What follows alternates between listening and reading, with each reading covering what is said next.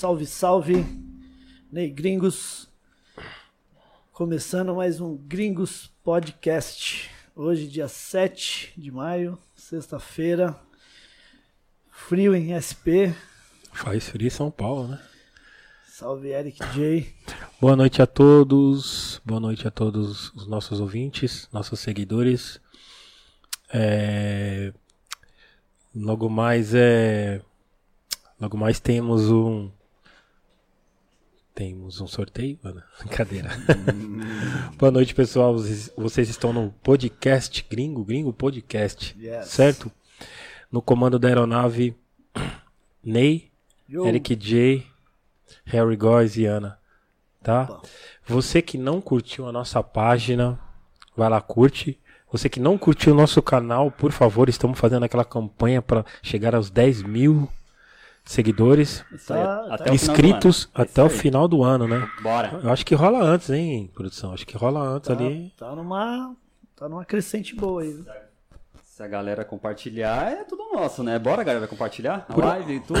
O Brasil tá todo mundo chegando aí no Gringos Podcast. Por favor, galera, chegam com nós, certo? Muito obrigado a todos que acreditam no nosso trabalho. Mu- Muito obrigado a todos que chamam a gente em box, trocam ideia com nós, falam da importância do programa e o progresso do programa. Obrigado a todos os convidados que vieram até hoje.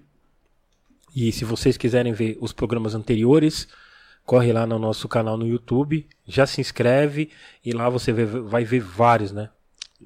Inclusive, hoje é o 18º ou 19 programa? 19. 19 programa, então você tem 18 programas para ver. Quando acabar esse aqui, você vai ter 19 programas para ver, certo? Já passou Dexter por aqui, já passou WD, já passou DJ Cia, Rafa Costa Rafa Quente. Costa Quente. Foi muito louco o último programa com ele falando nisso, né? Demais, demais, demais. É, é, Fábio, é, Fábio Braza, Fábio Braza, DJ RM, DJ Cia, Kamal, DJ Nuts. DJ Nuts foi muito legal. Rubia, DJ Vivian Max também. Entendeu? É só aula aqui, né, ultimamente, né, Ney? Foi muito, muito legal. Muito legal aqui. Passou o Eric J também aqui. É, o Eric J, ele já. O Eric é- Ali que já rolou o contrato. Milionário. Fechamos o contrato naquele dia. Além dessas plataformas, estamos também nas plataformas de áudio, certo? Você que for fazer uma caminhada, dar um rolê, coloca lá no Spotify, no Deezer, no iTunes e no Google Podcast, que também estão todos os episódios lá, inclusive o de hoje, que- hoje é o convidado ilu- ilustre.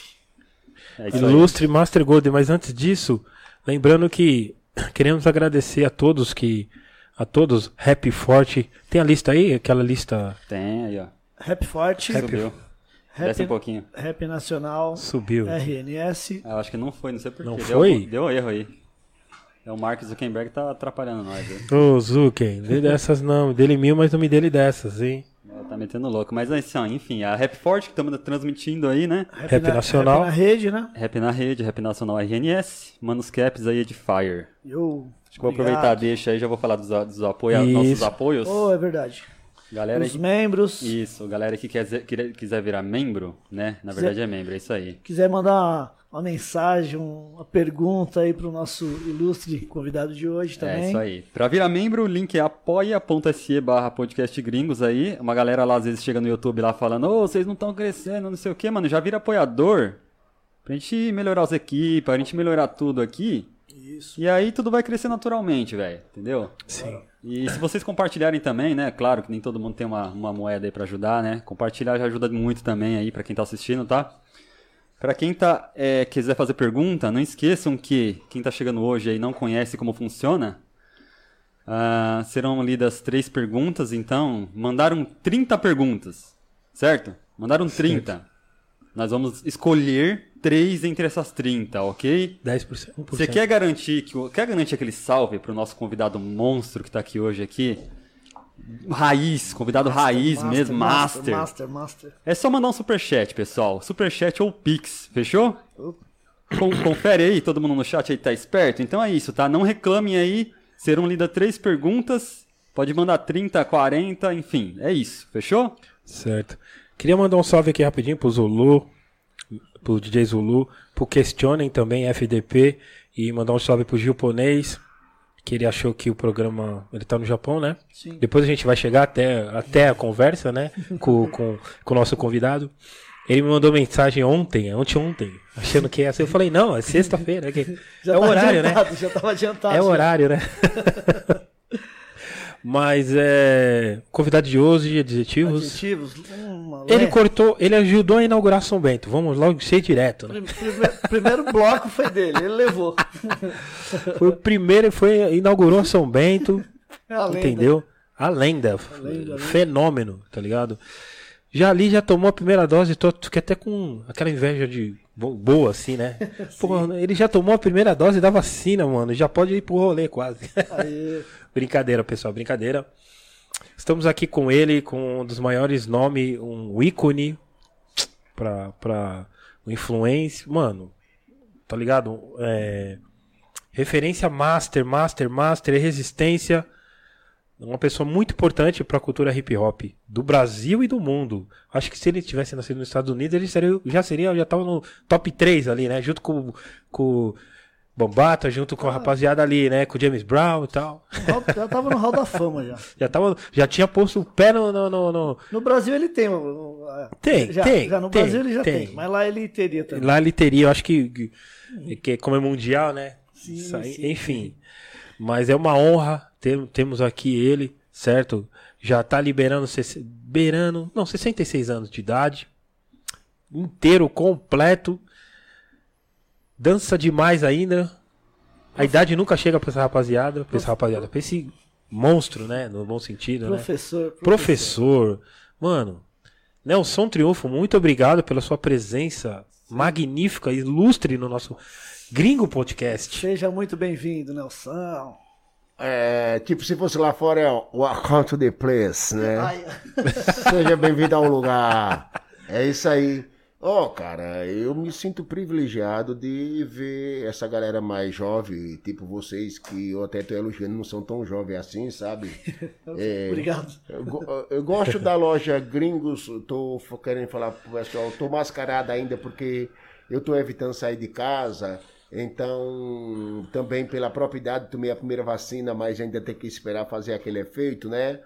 Mas isso não é defeito, eu estou aqui perfeito e nós vamos conversar e responder as perguntas.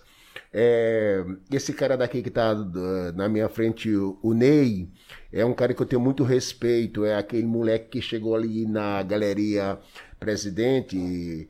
é, a loja dele é num lugar que, onde foi uma das maiores lojas na época da Chic Show, que era a loja do G Black Power, onde primeiro cortava aqueles cabelos Black Power legal, é lá onde é a loja do Gringos, né? Isso, é isso Gringo mesmo. Records. Então, é uma das poucas lojas que eu gosto de ir sempre na cidade. E se eu for na cidade e não for lá, acho que eu não bati cartão. Entendeu? É. É, esqueci alguma coisa. É, até pelas pessoas que vão lá e pela recepção também do Ney, porque a gente tem o, o meu, o, o Derek, o Eric J, é um dos melhores DJ de São Paulo e do mundo, já foi campeão mundial e tudo. É um cara que vai lá direto. Todos os caras que você pensar que estão lá no top mesmo, vai lá. E também vão aqueles humildes lá, até para pegar autógrafo, para Sim, é, sim. conhecer seus ídolos e tudo, né?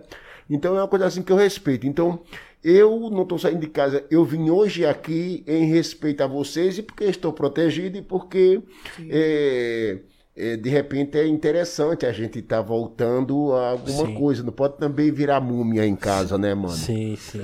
Entendeu? E tô aqui para quero dar um abraço a todos do Brasil. Eu sei que tem gente em todo lugar do Brasil nos ouvindo. E é um prazer estar aqui. Eu aqui rapidinho só para vocês verem uma coisa. Yeah. Que tão ach... Nossa, ele veio. Ainda bem que você mostrou, estão achando que é outra pessoa, que é um, é um, colo- é um sósia do, do É, nosso isso é triunfo. perigoso, porque Raul Seixas uma vez tomou um pau em Caíra, os caras falaram que não era ele. E deram um pau no cara lá. É, né? Isso aí foi meio, meio estranho, né, mano? E deixou. De, e, e de repente, é, eu estou aqui pra. Não tá tendo retorno aqui, peraí. É, o que- deve ser o cabo, deve ser o cabo. Foi aí? É. E de, e de repente estamos para mostrar um pouco o Brasil sobre a nossa cultura hip hop, sobre tudo, porque a cultura de hip hop ela já tem uma parada muito louca, porque ela traz uma bagagem, cara, que além dela trazer os grandes movimentos dos anos 70 da black music no Brasil e tudo que veio para o hip hop teve sua origem no original funk. Então, e, aí nós e chegando nessa cultura hip hop com mais quatro coisas somando junta, que é o cara que toca, que é o nosso músico DJ, é Sim. o cara que canta, que é o nosso cantor e produtor isso, é os dançarinos, é o nosso cara que colore o mundo, que é o grafiteiro. E todos é, esses elementos, eles têm tendências diferentes, como se fosse um samba de roda, um samba de, de enredo, um samba de break, um samba não sei o quê. Isso aí, dentro dos grafites, espalham todas essas diversidades. Nos MCs também tem, até o que canta Jesus, Sim. é o gospel e tudo, Sim. entendeu? Tem os pesados, tem os que metem a lenha mesmo, e tem aqueles que são sátira e não leva nada a sério.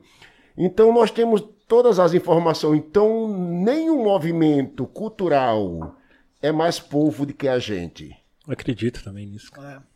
Acredito, certo? Nenhum, porque nós temos como abranger vários. Ele não gosta disso, mas gosta daquilo. Vários temas, né, amigo? É, como se fosse uma cozinha que o cara tem várias opções de comida, sim, né? Sim, Ó, se quiser comer, tem isso aí e não tem mais outra coisa, então o cara tem que comer aquilo mesmo. Mas o, o hip hop, não. O hip hop nós já temos uma diversidade, inclusive.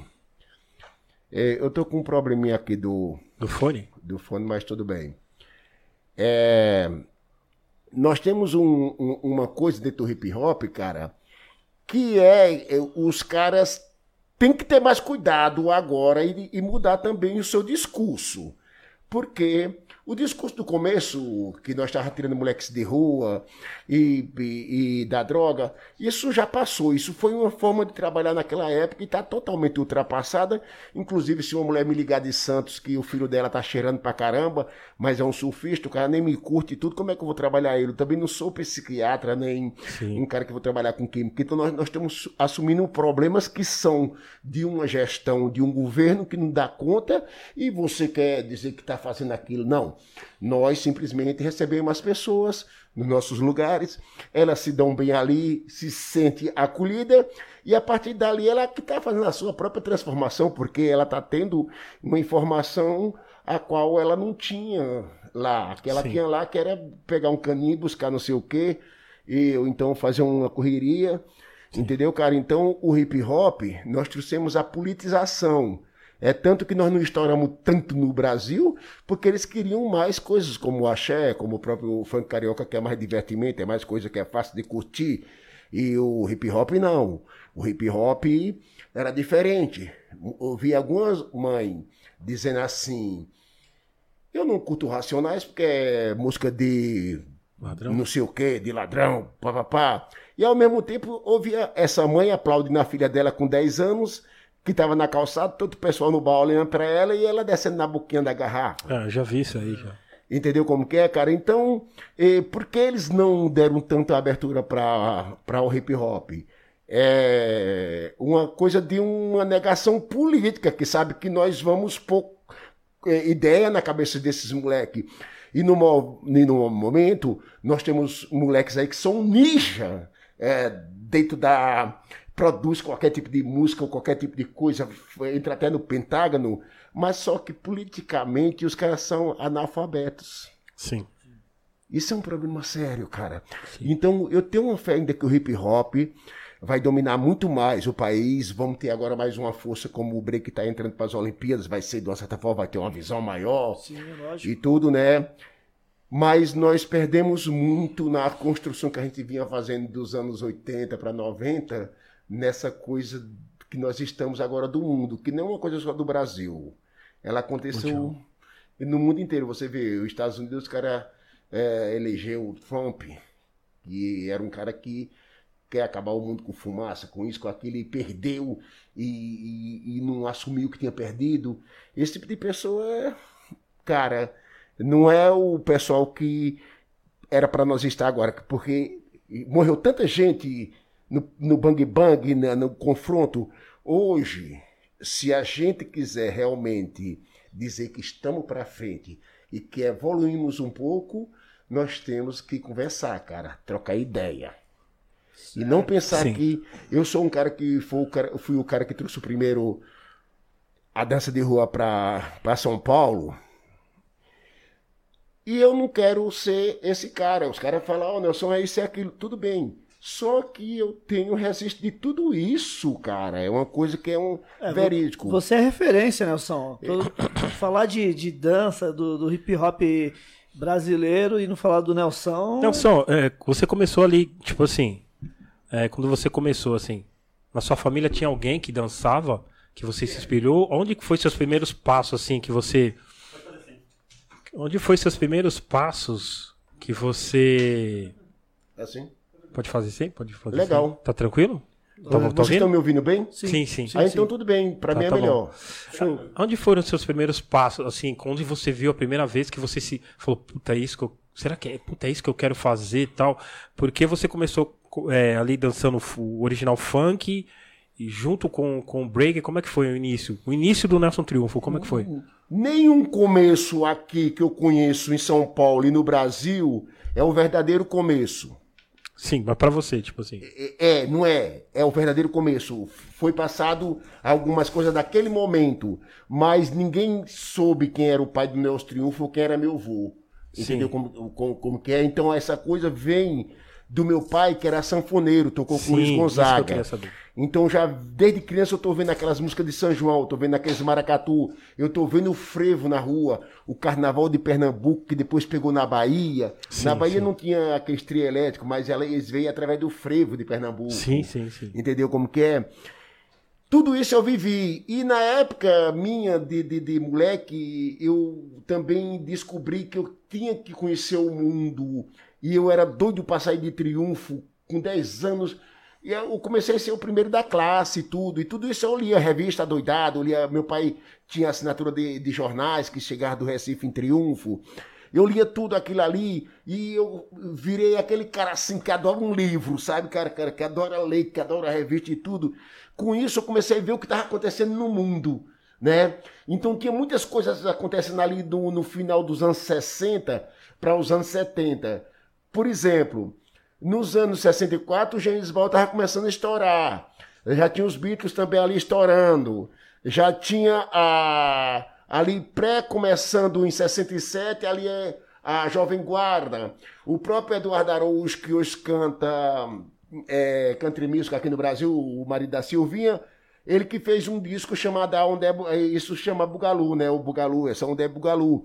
E, mas era um funk meio podre, assim, meio ainda misturado. E o próprio Roberto Carlos entrou na do Timaya também na onda e eles começaram a gravar, cara. É, ali no começo dos anos 70 tinha um, dois, dois caras que eram o, é, o Antônio Carlos Jocafe. Eles fizeram vários funk, mano. O Roberto Carlos tem uns 10 funks. Sim, sim. Entendeu?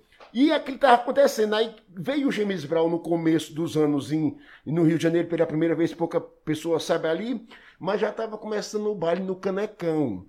Aí aquele baile do Canecão começou eh, os grandes bailes no Rio. Eu estava na época em Paulo Afonso, só que eu fui de triunfo com 16 anos, eu estava estudando, e em Paulo Afonso eu já montei o primeiro grupo de soul do Nordeste Que louco. que, que era em 72. Isso, isso é uma coisa assim que, pra mim mesmo, não sou melhor do que ninguém, mas eu acho meio surreal. É como se um japonês viesse de lá do Japão e pusesse uma escola de samba na, na, na Sapucaí e ganhasse o carnaval carioca. Sim, sim. Porque, pô, eu tô no meio do, do, do frevo, no, com Luiz Gonzaga. Meu pai tocando sanfona, eu também tocava sanfona com 13 anos. E tudo aquilo ali, cara, e eu escolho dentro daquilo ali a black music, cara.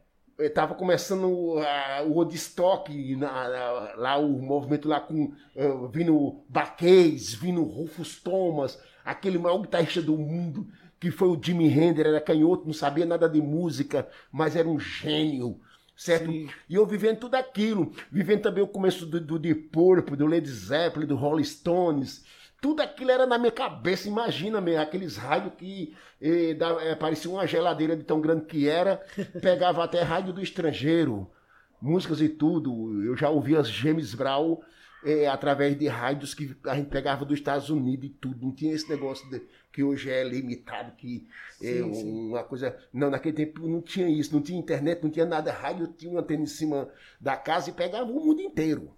Você via tudo que tá- que tava rolando. É, então isso aí, cara, foi uma influência do caramba mesmo. Mas o que mais influenciou a mim foi os cinemas da época. Legal. Porque lá na minha cidade tem o Cine Guarani, que ele foi construído em 1922. Lá passava filmes do Jim Kelly, do é, da Carmen Miranda, passava aqueles irmãos Nicholas Brothers dançando naqueles cassinos de Las Vegas em- nos anos 40, 50. Imagina as informações que eu tinha. Cara, talvez era a maior informação do mundo. Um moleque do sertão de Pernambuco, lá em Triunfo, tava tendo tudo isso, cara. Era uma coisa diferente. Quando eu cheguei em Paulo Afonso, eu pus um James Brown pra dançar num programa que tinha lá, que era do Coliseu Show. Certo. Cara, foi uma barulha, uma barulheira tão danada, um barulho lá dentro que eu fiquei surdo. Eu não escutava nem a música que tava tocando no palco. Do barulho que o pessoal fez. Aí, a partir dali, eu comecei a ser o Nelson em Paulo Afonso. Quando eu. Aí subiu dois caras. Um tava chegando do Rio. Vê que coincidência. Que era o Tito, que ele dançou no- nos primeiros bailes com o Carlos Imperial, com o Big Boy, com o Ademir Lemos, o nosso saudoso King Combo, Certo, lá no. Canecão. E ele falou: onde é que você aprendeu a dançar assim, cara? Quem dança assim que tá chegando no Brasil é o Tom Tornado, é nós lá no Rio que tá começando, não sei o quê. Aí eu digo, não, foi mais que eu fui vendo nos filmes as coisas e eu juntei uma coisa com outra. E, e, e nossa, que louco. Tinha um cara lá que ele era maluco. O nome do cara era Urânio. Lá em Paulo Afonso. Aí eu dei um sinal pro Urânio e pro Tito subir no palco. E nós derrubamos lá, soltamos Sex Machine. Vixe. Meu irmão. Caiu a Pensa- casa. Pensa no barulho, cara. Eu não escutava quase o som, eu dançava mais no intuito mesmo, assim, entendeu? E, e aí, quando eu saí lá fora, uma senhora me perguntou: Meu filho, que grupo lindo de vocês. Uma senhora já de os seus cinquenta e poucos, né? Sim, sim. Que grupo lindo de vocês, Nelson. Isso em Paulo Afonso Bahia, em 72. Mas como é o grupo de vocês? Como é o nome? Vocês não têm osso. Eu digo, então, por isso nós se chamamos invertebrados. Eu não era nem um grupo, eu não tinha grupo. Aquele era amigos que subiu na hora lá. Mas ali eu formei com eles o primeiro grupo. E como a mulher me falou que nós não tínhamos osso, eu dei o nome dos invertebrados. Legal. Foi o primeiro grupo de soul do Nordeste, feito na cidade Os de Paulo invertebrados. Afonso. Então, e ali eu já dançava, cara. Os clubes de Paulo Afonso eu não pagava nada. Era bom, até os turistas me chamavam para a mesa dele, eu tomava aquelas Guaraná com frango, com tudo, os caras com dinheiro, e eu meio é, na dificuldade ali, estudando, morando fora de casa, né, mano? Pra mim era tudo bom. As menininhas pensavam também que eu era rica, e tinha hora que eu pensava também que era. E aí, e, então isso aí foi, foi tipo ali com, com 13 anos. 13 já começou ali. Não, isso aí em Triunfo 13 anos foi aquela fusão de Beatles, Sim, de, sim. de tudo, e de cinema e tudo. Ah, isso aí já foi com 16 anos, 16 Sim, pra 16 17. anos. 16, 17 Essa, anos. esse começo artístico mesmo, Sim, de subir isso. no palco e assumir a dança black, né? E aí eu fui morar em Brasília é, para fazer o, o, o colegial lá, que eu fiz o primeiro colegial ainda em Paulo Afonso, aí fiz o segundo e o terceiro em Brasília. Só que o primeiro ano colegial em Brasília foi simplesmente na CI, cara, na Ceilândia. Eu sou um dos fundadores da Ceilândia. Olha que legal. A maior favela do Distrito Federal, que os caras até nem falavam. Você não via isso em jornal. Mas era maior. Hoje é uma cidade que até quando todo o Brasil está com problema, ela tem uma vida própria, a Ceilândia. Sim, sim. É louco. Hoje tem até metrô lá, mas naquele tempo não tinha sequer uma rua que tivesse asfalto. Era tudo É. barraco de tábua. Sim. Eu não soltava o cabelo lá porque tinha uma, uma terra meio amarelada vermelha que dava um vento meu cabelo parecia que eu tinha ficado velho. É. Era, na Ceilândia. Cobri- cobria de. de- Aí, aí depois eu fui estudar em Sobradinho, mas na Ceilândia eu fui visitar, nos primeiros meses que eu cheguei na CI, ali de 74 para 75, eu fui visitar meus primos em Sobradinho, que é uma cidade satélite crer, de pode crer. Brasília, né? Pode crer. E lá tinha os Estevo, o pessoal todinho, que eles tinham acabado de curtir o Michael, o Michael Jackson com o Jackson 5, que tinha ido lá no ginásio dos esportes ali nos anos 74, 75 em Brasília. É mesmo? E os caras dançavam muito, esses moleques, cara. Dançavam Não, muito. os caras eram- Aí me levaram em um baile. Foi, a- foi o primeiro baile que eu vi na minha vida, com caixas enormes. E foi justamente eh, em Brasília, no Montonáutico, que fica na Asa Norte. Depois teve outros clubes, tipo Arux no Cruzeiro, tipo no- na própria Asa Norte ou Vizinhança, o Clube dos 200 em Taguatinga, e foi pintando outros clubes e tudo que tocava. Mas o primeiro foi ali realmente na Asa Norte, no Montonáutico, onde eu vi o meu primeiro baile black, meu irmão. Era o que? Quando eu cheguei fora, Nelson, tocava... aquelas caixas me receberam com aquele som, tremia minha barriga, cara, eu digo, o que é isso? E as músicas que tocavam naquela época? Que, Cara, que, que já tocava, né? Tocava som pesado, o Bob Bird, que era aquele cara que canta com o James Brown, tocava The Meters, é, é, Demeter é louco, hein, é, tocava The Gang, que The Gang, eles, eles depois viraram comercial. Oh, Mrs. Ladies, Sim, right? sim. Entende isso? É, Comercial. Do mesmo jeito que o Teve duas fases, né? A é, banda, né? Do mesmo jeito do Etno de Fire que pôs tom, tom, tom. Não era isso que eles tocavam antes, né, mano? Mas tinha grupo. O próprio James Brown chegou a fazer discoteca também em uma época. Certo. Então teve essas fases, né? Mas naquele começo ali, 73, 74, 75 em Brasília. Ave Maria era aquele pessoal do Caruache, mano, que tocava, era Sim, sim, sim. né, o Norman Fields, né? Sim. É, é, aquela parum pum pum parum pum parum plum plum plarum pererem tum tarum pum. Nossa, meu. Eu só faltava quebrar as pernas dançando, né? Aí eu entrei. Teve uma hora que eu entrei lá, os caras subiram tudo na mesa pra ver eu dançando e tudo. Eu terminei de dançar, rapaz. Aí o cara, um senhor tá lhe chamando lá dentro. Aí eu digo, nossa, o que foi? Aí eu fui lá, o cara era meu xará, era Nelson. Eu pensei que ele ia me dar uma chamada por eu ter parado todo o negócio lá, chegou jeito em mesa e tudo. Ele falou, de onde é que você tá chegando? Eu digo, eu tô chegando lá de, de Paulo Afonso, não sei o quê. Ah, Bahia, é, mas eu sou de Pernambuco, mas eu tô vindo da Bahia. Ele falou, olha aí, todo domingo nós temos essa festa aqui, você não vai pagar nada na lanchonete, tudo por conta do clube. Pode vir. Carteirada, entrar, hein? Certo? Eu vou deixar o seu nome lá. Já, Então, já era o showman. né? é, ele me chamava lá o Bahia. Deixava lá na portaria quando chegava, ó o Bahia. Ó, aí eu entrava, o Bahia. O baiano. Né, naquele tempo. E ali começou tudo. E os caras saíam de lá pra vir no Rio de Janeiro comprar aqueles pisantes que dançava na época, que tinha um andar, dois andares, Sim, sim, sim. três andares. Aqueles caras que dançavam mais queriam só um andar, porque ficava mais fácil de dançar, né, mano? Você tinha um desse aí, Nelson? Tenho ainda, eu tenho ainda. E eu tô querendo ver ir lá no Rio, que eu vi em Madureira, ainda ele tem um cara lá da antiga que ele consegue fazer. Eu queria fazer uns pra. Certo. que são muito lindos. É uma coisa assim que foi. Olha, cara, a coisa mais linda do mundo que aconteceu na minha vida foi o Black Rio.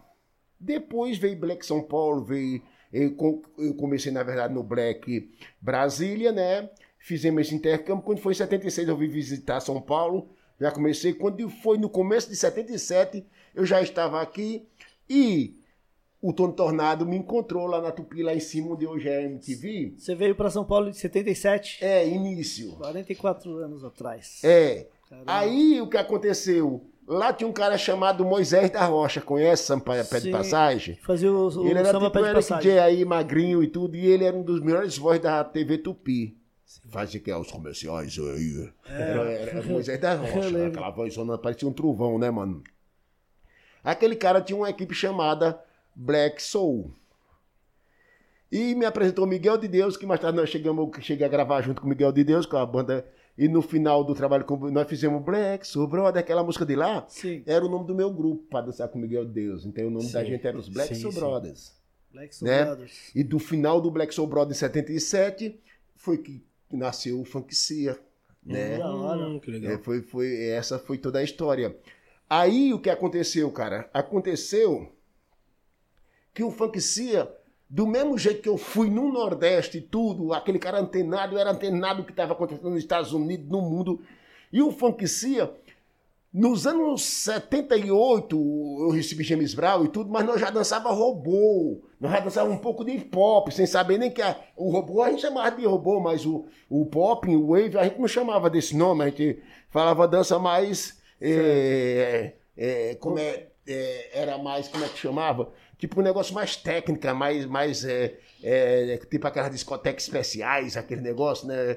É, uma coisa de. é, tipo esse funk que surgiu, é, Atomic Dog. Pode crer, a- já era um crer. funk diferente, que a gente chamava que era um funk mais eletrônico. Eletrônico, né? O Eletrônico. elétrico. Era uma coisa mais moderna, né? Sim, sim. E no Rio de Janeiro, não. Rio de Janeiro era o, o lugar que tinha os melhores dançarinos de soul do mundo. Do mundo, cara. Era uma coisa linda. Eles inventaram esses negócios do piso pato, aquelas bengalas, aquele jeito daqueles boné, os cariocas. Eles, eles viraram é, aqueles caras do Soul Train só com melhor qualidade em termos de. Sim, sim. Porque tinha muitos dançarinos bons, cara. Tem uns que a maioria já se foi, mas muitos estão com 66, 70, 75, os mais velhos, né? E tinha as equipes de som e tudo. E ali começou tudo, São Paulo e tudo. E a gente era o único grupo que ia, naquela época, já dançava robô, já dançava negócio, porque o Silvio Santos tinha um cara que chamava Valentino Buzo, que ele fazia aquele papel da vovó Mafalda. Sim. Entendeu? Esse cara adorava o funkcia. Ah, E quando passava aquele negócio lá da televisão eh, sobre as danças lá, eles chamavam pra gente ver se fazia igual no programa do Silvio Santos. Então, um dos grupos que nós imitamos lá era simplesmente o, o Elétrico Bugalu, do, do, do Bugalu Sam. O outro era, era do Campbell, do, do Deluxe.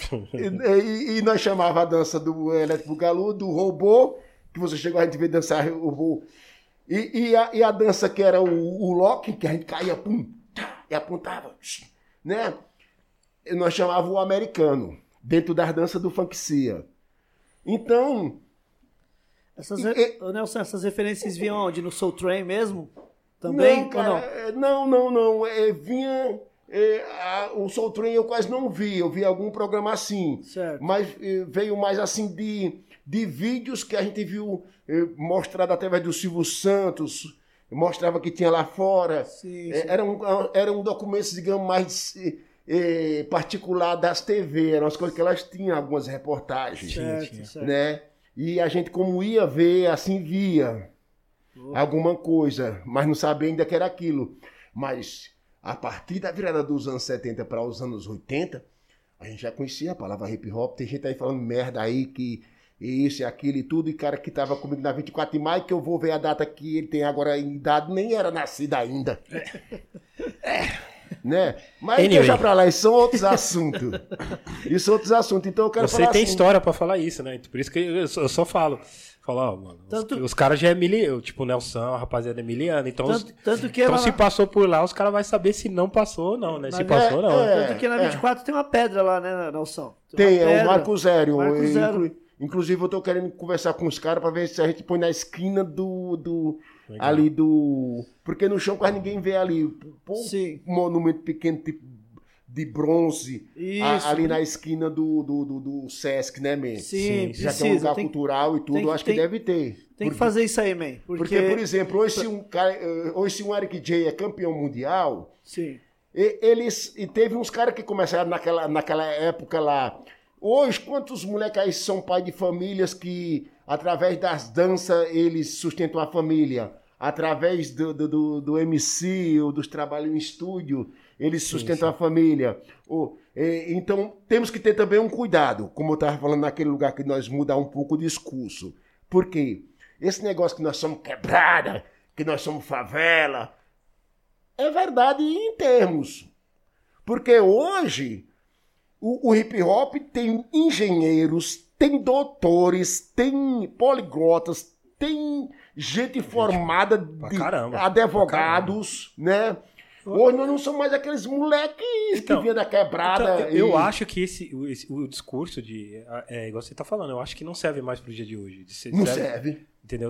Porque já tem muita. Tem, o hip hop ele tem um monte de gente crânio já, tá ligado? Sim. Um monte de moleque bom, um monte de gente boa, tá ligado? Crânias, assim. Então não, não, não serve mais aquele. O meu Que- moleque é hip hop, o mais novo, tem 17 anos, e ele estudando ele fez uma escola particular no, quando era mais novo, mas ele já estudando com 16 anos é, na ETEC, ele quebrou ângulo, quebrou Aí, objetivo, ele entrou em primeiro lugar em Aí, física no Tá Brasil, é um cientista, o, Tá o vendo? Andrew. Tá vendo? Né? Moleque fala inglês, fala, Tá vendo? tá aí. É, e, e- e é um moleque. e Nós temos pessoas dentro do hip hop que são boas. Nós temos o Guinho. Bastante, que o, o Guinho, cara, é um moleque que passou pelo meu grupo. Ele mora na, na, na, na Finlândia. Ele fala fluentemente 10 idiomas e arranha mais 6. Caramba. Eu Será lembro- que é gênio? Eu lembro dele, né? Lembra? Eu lembro dele. É aqueles caras que os caras jogavam no lixo, os Einstein nossos que eram jogados no lixo. E você resgatou ele, né? É, isso, isso. Outros que estavam até no movimento diferente vieram, hoje tem casa, tem família, tem filhos. Sim. Então, o hip hop, muita gente que protestou aí não sabe nem um terço, nem um, um, um pouco da história do que fomos nós, porque eh, muita gente, ultimamente nesses anos, agora, digamos que nesses últimos 20 anos, trabalharam em trabalhos sociais, na casa do Zezinho, na casa não sei de quem, no nós no morro, no Afro Reg, não sei aonde. Tudo isso trabalhos sociais, que também teve a sacanagem que políticos descobriram que tem uma ONG, tem um negócio e começaram a usar isso, mas tinha e tinha e tem ainda muitas ONGs que são muito corretas. E esse trabalho com jovens periféricos, isso não tinha escrito em nenhum livro. Quando o Paulo Freire abriu, no tempo da Erondina, os primeiros espaços para a gente dentro das escolas, nós começamos a fazer esse Sim, trabalho, Sim, sim, sim. é, foi uma abertura legal, porque o conservadorismo deixava ninguém de fora entrar na escola. Tinha É. que ser a didática escolar. Sim. Certo, cara? Então, hoje, nós não somos mais aqueles moleques que vinham só da quebrada, que tinha que passar o chapéuzinho para poder ter o dinheiro do almoço ou das pilhas do rádio. Sim, certo? sim. Nós hoje temos pessoas que moram nos Estados Unidos, que moram na Alemanha, que moram no Japão, que moram É na porque, Finlândia. é, é- é porque só costumam falar de- da parte tipo, pobre, triste Tô- do hip hop, tá ligado? É, tô diante de um cara que é campeão mundial. Sim. Eu tenho moleques que saiu da minha crio que é campeão, que Sim. são campeões. Eu conheço os gêmeos que Ixi, fizeram a, a melhor exposição que eu já vi no mundo de grafite. Pra caramba. Dentro de um espaço fechado. Sensacional. É uma coisa assim que vem gente do estrangeiro. Se não fosse essa pandemia aí, os brasileiros não estavam nem conseguindo visitar lá, de tanto estrangeiro que vinha para ver o Sim. trabalho dos caras. Verdade. O cara que, às vezes, um moleque que não teve esses trabalhos que nós temos aí, aí chega na, na internet, que agora há pouco veio, não vou citar nome, Sim, mas falaram que o Break tinha morrido. Aí você vê um moleque jovem falando que o Break morreu. E ele, e ele não tá ouvindo televisão, nem tá lendo, para saber que o Break ele tá falando que morreu, tá entrando nas Olimpíadas agora. E ele fala que o grafite morreu, será que ele não está sabendo que a maior exposição do mundo no momento que tem é a do Gêmeos na Pinacoteca do Estado? Sim, sim. Quer dizer, meu, é uma falta de, Não, de- é- de- de informação que e, o- nós ficamos como se fosse aquele gueto mesmo, pessoas como eles querem ser vistos, nós que somos é, da quebrada, temos problemas, somos isso, somos aquilo outro, menos os é, cara dono Vencedores. do, do conhecimento, da situação e que mudou a vida de muitos jovens e que trouxe é, é, a verdade depois da ditadura, que foi o, o movimento no Brasil que meteu a lenha, que abriu a boca. Porque antes teve o Chico Buarque, teve o Geraldo Vandré e tudo. Quem depois deles fez isso? Ninguém. Só a gente do hip hop. Hip E hop. manteve, né? Até hoje, né? E manteve até hoje. Entendeu? Entendeu? Então é isso, o Eric J e, e Ney. E nós estamos aí. De uma certa forma, meio escondido. Sim. Porque o cara dá um peido, aí tem 20 milhões de like. Sim. E você faz uma música que é tipo espacial, que não sei o quê. E o cara vezes nem olha. Sim, né? sim. Então o pessoal tá acostumado. Eu me lembro de uma, de uma música do, do Racionais que fala: eles gostam de lavagem, então dê lavagem a eles. Sim, sim. Eu acho que chega de comer lavagem, né, mano? Tem que esse pessoal saber que o Brasil é nosso também e a gente tem que saber quem a gente bota lá para administrar a gente. Certo. Você não pode chegar na sua loja e levar qualquer um e deixar lá. Sim, sim. Entendeu como que é, cara? Eu acho que nós temos que mudar os discursos, o hip hop ainda vai ter uma vez no Brasil, como ainda não teve o maracatu, só um pouco com o Chico Sainz e o Mangue Beat, foi toda uma geração dos anos 90 pra cá, a melhor coisa que houve depois do hip hop foi o Mangue Beat. O próprio Moraes Moreira falava isso. Pode crer, pode crer. Entendeu como que é? Precisamos de uma nova coisa, tá tendo o trap. Sim. O trap é dos jovens que estão mais se distraindo, tem algumas coisas boas, legal, não sei o quê, mas é uma coisa que não. É, é um momento mais como se fosse meio descartado, são música que hoje passa e tudo. E eles pensam que estão fazendo uma coisa assim, como o próprio funk, eh, que eu também gosto, que é uma batida que veio do África, bata do craft, do, do negócio. O, o, o, agora, eh, os caras falam de ostentação, né? Sim. Isso aí já tinha no Tulip Crew, nos caras, já tinha tudo isso, cara. tinha, né? não é nada novo, mano. Sim, os caras já. Por amor de Deus, os caras estão pensando que é ostentação, esse negócio de falar das minas, que vai pegar todas, que é. Isso aí é uma coisa com- mais antiga de que. Andava com vários ouros, com que é várias do tempo minas. que Né? galinha tinha dente ainda, viu, mano? Não, Os caras acham que tá fazendo coisa nova, aí você vai discutir, não, nós temos que. E também não fazer a exclusão dos caras. Porque o que nós estamos falando aqui é de inclusão. Sim. Eu quero. Eu sou inimigo dos caras? Não, eu sou amigo dos funkeiros. Eu sou amigo do reggae, de todo mundo. E os funkeiros, tem muitos funkeiros bons, tem muitos regueiros, tem muitos sambistas, tem muitos roqueiros, como também tem muita bosta. Então- Até no rap também. mas você, mas você não acha que. Todos que os estilos, né? mas você não acha que, assim.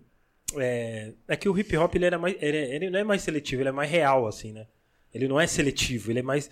Tipo, quem é real sempre vai fazer, né? Mas você não acha que, tipo assim, por causa de, de- da internet, de várias coisas, estão aturando muita, muitos grupos, muitas pessoas que, que não, não são reais? Um exemplo, tá ligado? Você tá entendendo? Tipo assim, tá- tem vários caras que tá. A gente já não, a gente não vê que é tudo isso, mas a galera, mas a, a galera fica idolatrando e fala, pô, mano, isso aí já tinha, igual você falou do Tilavrico, isso aí já tinha 10, 20 anos atrás, mano. Pra que, que vocês estão viajando numa parada de 10, 20 anos atrás? Vocês estão falando que é novo, tá ligado? Então, igual a galera fala, tipo, tem o Speed Flow, aquela levada lá, rapidinho. Eu falei, mano, mas isso aí já tinha nos anos 2000, 98 já tinha, mano. Por que vocês estão. estão. Lasca qualquer um pro Speed Flow, põe os caras pra escutar o, aquele que. Aqueles caras lá que o nome é os ossos, como os caras. Boni. O Boni, o. o Não, tem Boni, vários caras. Fuxiniques, né? Fuxinix, tinha, tinha vários caras dos anos Fuxinix. 90 que já faziam. E porque os, os caras ficam falando que agora, tipo, isso é lançamento. Aonde isso é lançamento? Tá ligado? Tipo, até. o- Se você for ver até o trap ali no, no- no- nos anos 2000, tá ligado? Jay-Z, diga, ah, já, já tinha essa linha. Esse beat 70B, 70B com os bumbão, tá ligado? Porque os caras falam que é cara. O Rick. o- Já tinha. É porque os caras falam que é novo. Eu falo, gente. Então, isso é só falta de, de informação, né? É, É novo, aquele- é novo para os novos que não sabem o que é que é novo de verdade. Só igual, Certo? aquela, igual aquela rapaziada fica falando que, tipo, tem. Agora, pra eles não, não nomear o rap, né? Falar que. Agora eles falam que é poesia acústica, tá ligado? Tipo, aí o cara canta. Falei, mano, isso aí já tinha 200 anos. Para com isso, mano. Aí as, as, as empresas, parece que, ah, vamos ficar. Vamos rotular rap, não, né? Rap acústico, porque rap, né? Aquele. Fala poesia. Poesia. Gente. É, é a mesma coisa Que que, a gente isso, fala mano? dança de rua. Aí os caras querem mudar e querem pôr danças urbanas. Ah, gente, que isso? Certo? Às vezes eu falo danças urbanas porque no meio da linguagem eles vão entender o que é danças urbanas, mas eu vou estar sempre nesse conflito. Outra coisa, outra coisa. Gente. Eu acho que o África Bambata tinha fumado um, né, mano? Aí os caras chegou na ideia pra ele criar o quinto elemento, né? E ele foi na onda. Mas eu também já tinha falado no passado, antes dele, sobre o quinto elemento. Mas era uma coisa assim que depois eu até me arrependi de ter feito. Mas eu fiz por uma boa causa, para os caras saber o quanto era importante isso que nós estamos fazendo aqui. A verdadeira informação. Certo. A in- information. Sim, sim. Ok? Mas depois não precisou mais usar isso, cara. É, teve um grupo lá que começou a me dar problema na, em Diadema na época, que era o Danzinho, era esses caras tudinho. E os caras falavam que eram os caras que davam problema, e chegou lá o pessoal, o prefeito na época, em 94 ou 95, falou para mim que ele estava dando problema nas oficinas. Eu falei, poxa, cara, e vocês querem o quê? Não, manda ele, tira eles das oficinas, não sei o quê, papapá. Eu digo, nossa, mas eu tô vendo vocês aí falar no jornal que tá tirando as pessoas dos problemas de droga, tá dando asa por moleque. E agora eu vejo vocês querendo que eu mande os moleques pra rua. Vocês estão querendo o quê? Trabalhar com santo e fazer é, discurso de diabo? É porque se você fala que está dando uma força para o moleque, está tirando um moleque disso e daquilo, e os que realmente estão fazendo problema aqui, eu estou querendo realmente dar atenção para eles e estou fazendo isso, é. e vocês estão querendo que eu exclua eles, Sim. vem cá, nós estamos falando de inclusão. E isso que vocês estão querendo fazer é exclusão. Se for isso, eu estou fora do trabalho. Não, não, só acho que você não entendeu. Eu digo, não, eu entendi.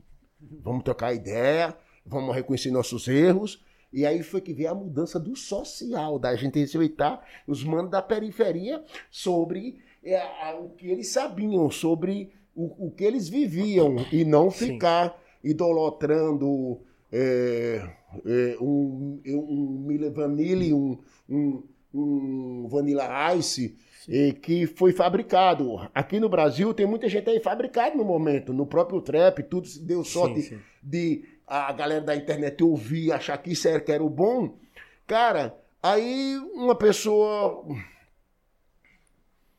faz um negócio lá desconstruído e pá, numa boa, aquilo dá 20 milhões de like.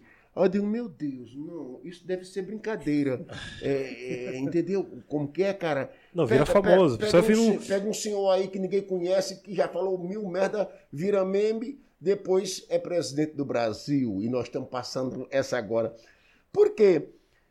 Não tão politizados nossos jovens, eles estão sofrendo uma coisa terrível, que é uma cegueira em algum ponto. É tipo aquele carro que você tem o domínio dele, mas tem o ponto cego. É, tipo assim, eu, eu achei que com, é, com a tecnologia, com a, com a evolução da tecnologia, um exemplo, as coisas iam mudar, igual você falou. Tipo assim, pô, nós tá no futuro, tá ligado? Você não, agora você não sabe a informação sobre o seu candidato, pô, mano.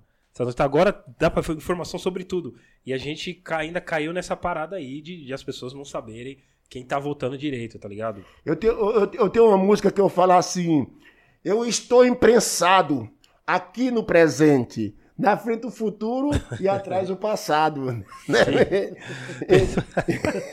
Pessoal, Pessoal, você que está no Facebook, você que está no Facebook, nós vamos encerrar, então corre lá pro YouTube, aproveita e curte o nosso canal lá no YouTube, que a gente vai continuar no YouTube. Você que está no Facebook, corre para lá. Certo, família? Tamo junto, é nós. Você do YouTube, continue com a gente, Nelson.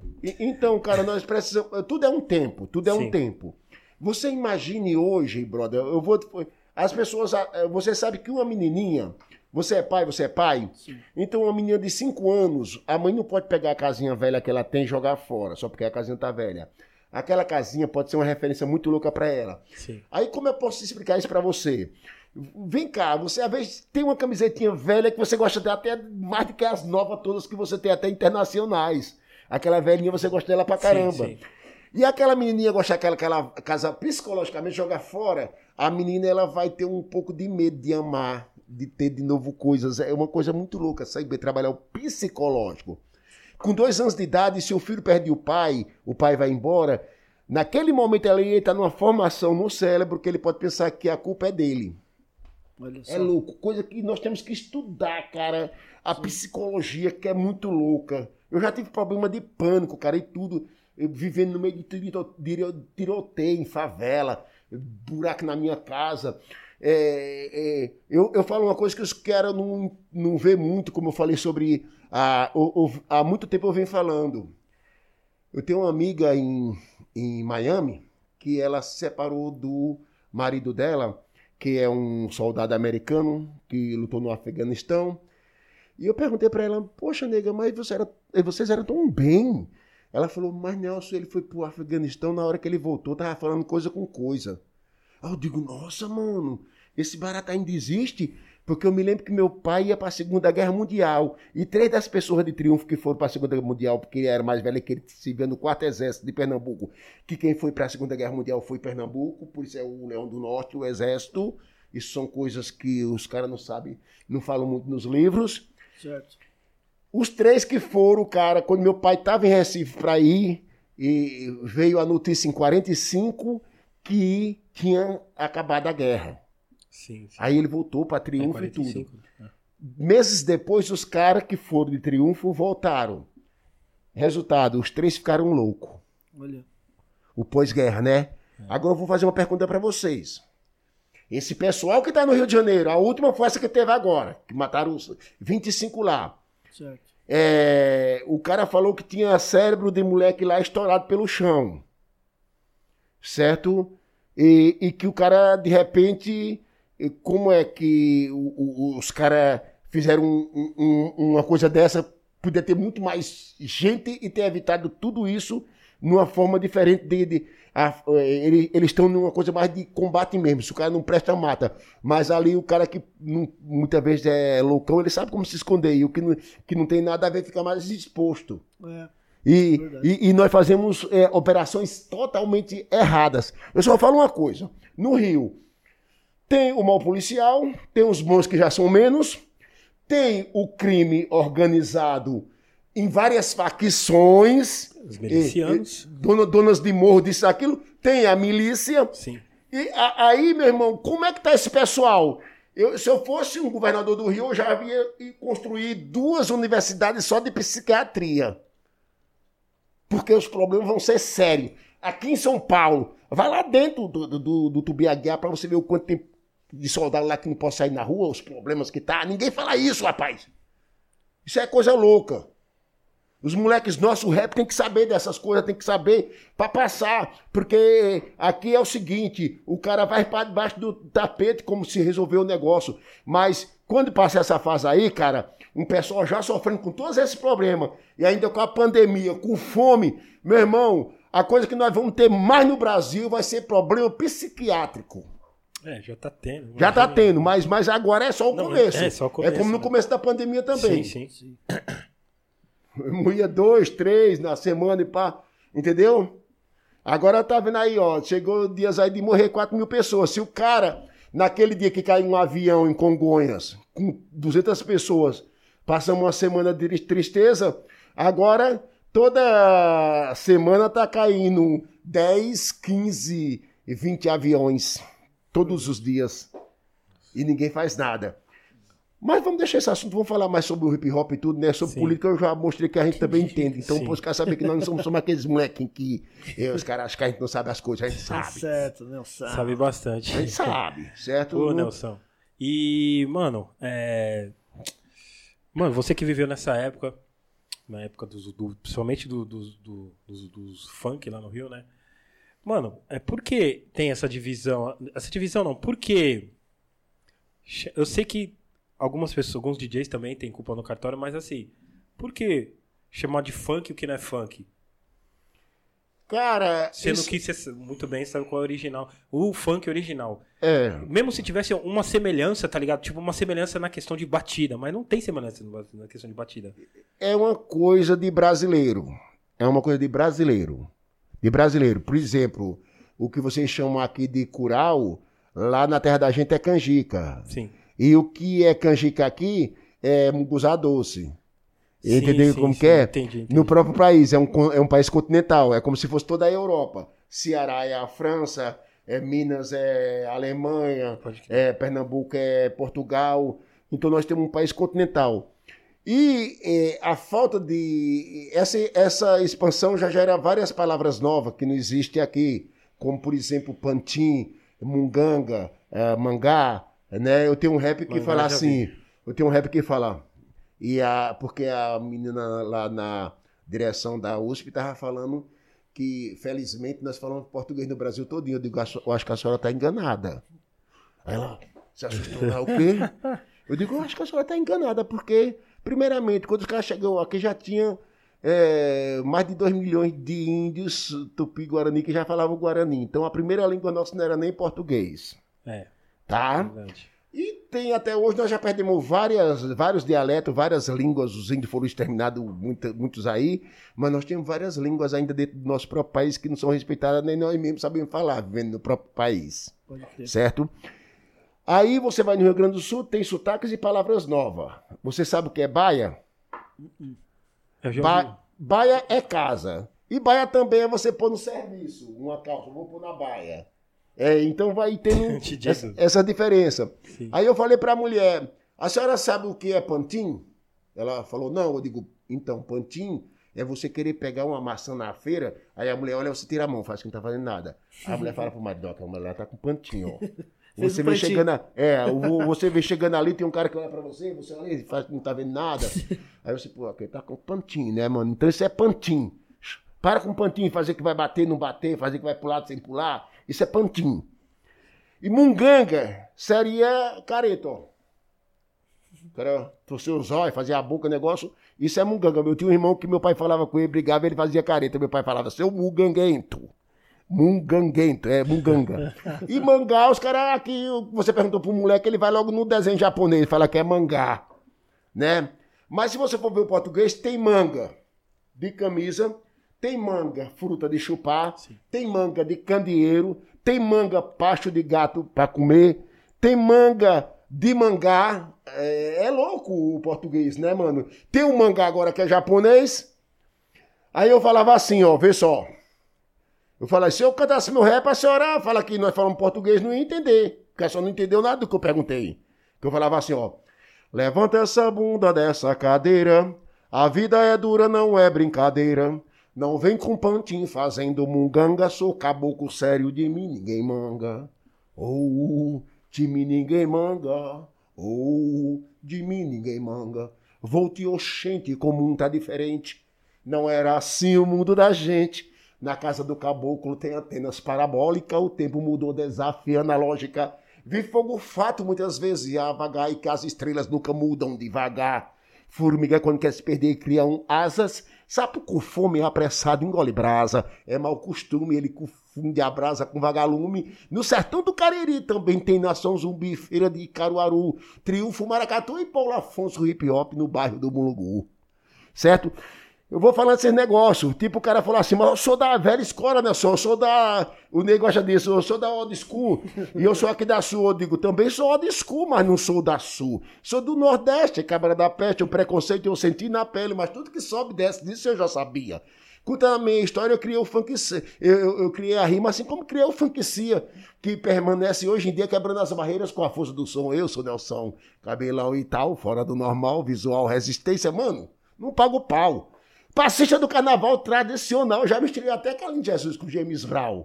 Filho do Sou, pai do hip hop no Brasil, quem desacreditar aí, ô mano, vai perguntar para quem viu.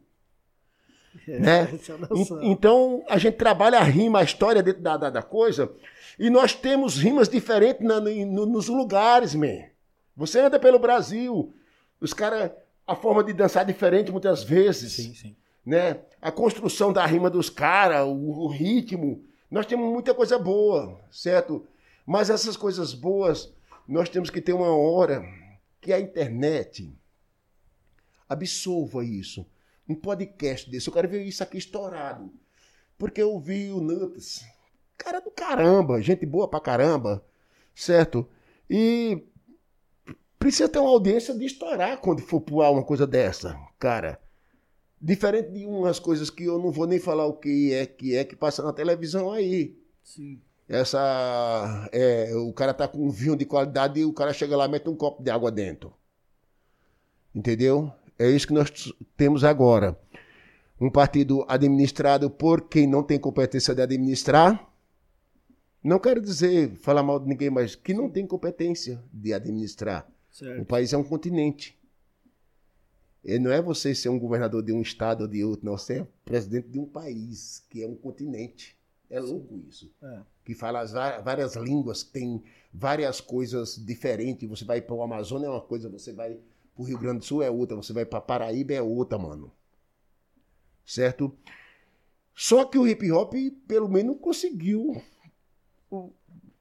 saber quem é você, quem é você, quem sou eu, nós criamos um tipo de mídia paralela, só que nós, de uma certa forma, somos boicotados pela própria mídia, não só dela direto, mas pelos consumidores dela que estão consumindo outras coisas Sim. É, Sim. sem qualidade e que eles pensam que é qualidade. Como eu mesmo falei, que o negócio que eles estão fazendo aí de ostentação pensa que é novo e é mais velho do que muitas coisas que tem é, que já estão aí de maiores, né, mano? Pode crer. E, e- e eu acho que é isso aí, cara. O- eu, eu acho que não tem outra saída para o hip hop melhor do que a gente preparar, capacitar pessoas para entrar dentro do currículo escolar e começar a trabalhar dentro das escolas, né? Temos problemas ser- seríssimos com as igrejas. E por que acabou? é, nos governos passados, óbvio, né? Isso é fácil de falar, mas é, parece que antigamente tínhamos mais projetos nas escolas de, com, As- com dança. As políticas As públicas políticas. De antigamente, Nelson. É porque tinha um governo de esquerda. Governo de esquerda é um governo que gosta de artista, que gosta da arte, que gosta da educação. Que, No, e- no e- contexto e- geral, tanto da periferia quanto É, no geral. e tem, digamos assim, um respeito pelo povo e é um pessoal que representa em massa mais o povo. O governo que, que está aí é um governo que acha que artista já é comunista. Só em você ser artista já é comunista. Só em você ser da esquerda já é isso, já é aquilo, já é terrorista. Entendeu como que é, cara? Então eles implantam isso do mesmo jeito que os dicionários implantaram para você falar bem o português. Ele tá denigrindo o futebol. Denigrir é deixar negro. Eu queria que denigrisse mesmo o futebol, ficar cheio de negão só. Denigrir é encher de negro. Então, às vezes, os caras pensam que estão falando bem aí, aí falam a palavra denigrir como se fosse uma palavra de um bom português. Ele só tá trazendo é, a, o racismo que foi posto de tabela, vendido gato por lebre, e você fica usando ele. Sim. Então, denigrir é uma palavra que quem souber o que ela quer dizer não deveria usar. Nelson, fala um pouco do seu livro, mano. Como é que foi feito? Quanto tempo demorou pra. do sertão Ah, ao hip hop. É. Do sertão ao hip hop, cara. Então, esse livro é um livro assim que ele é. Que eu tenho. ah, eu vou falar que nem o Luther King, Martin Luther King. I have a dream. I have né? a dream. eu tenho um sonho, né? Que meu livro, em algum momento dessa vida, ele esteja nas escolas do Brasil como um livro de referência.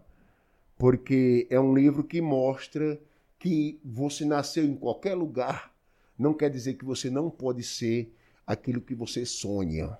É claro que você pode ter muito mais dificuldade, mas você pode chegar lá. Pode ser capaz, né? O, o meu livro, é- é- eu, eu falo uma coisa que ele já é discriminado por as pessoas que têm essa formação aí por cima, que o bom estudo só está em Harvard, em Oxford, é, nesse lugar, e discrimina, às vezes, a melhor vacina era do Brasil aí. Na época, o melhor. eh, Os caras falaram mal dos médicos de Cuba que estavam aqui no Brasil, mas Cuba tem a melhor medicina do mundo. Então essa desinformação, cara, é um terror, mano. Fake news, né? É um terror. Então o meu livro, ele não fala é, Nelson e o hip hop. Ele fala do sertão ao hip hop. Isso causa um problema seríssimo de preconceito já.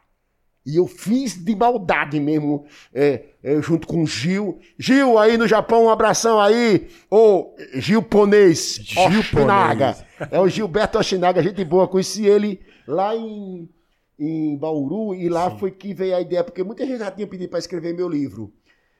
Mas não chegou, eu via as ideias, não me, não, não me agradava. O Gil foi um cara que trabalhava, estudava jornalismo, fui fazer um trabalho de hip hop em Bauru, nós se conhecemos e viramos amigos, ele ia em casa, a gente fazia, se formou, trabalhou um pouco na Folha, mas ficou mais no freelance e tudo, né? Passou ainda vendendo também por ser do hip hop, que é um cara também que ele canta e também Sim. conhece bem, inclusive o. Zapzan.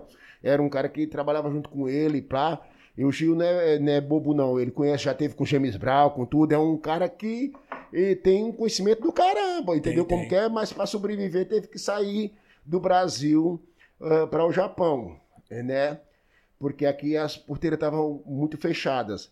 Mas é um cara maravilhoso e eu falei, ele vai escrever o livro.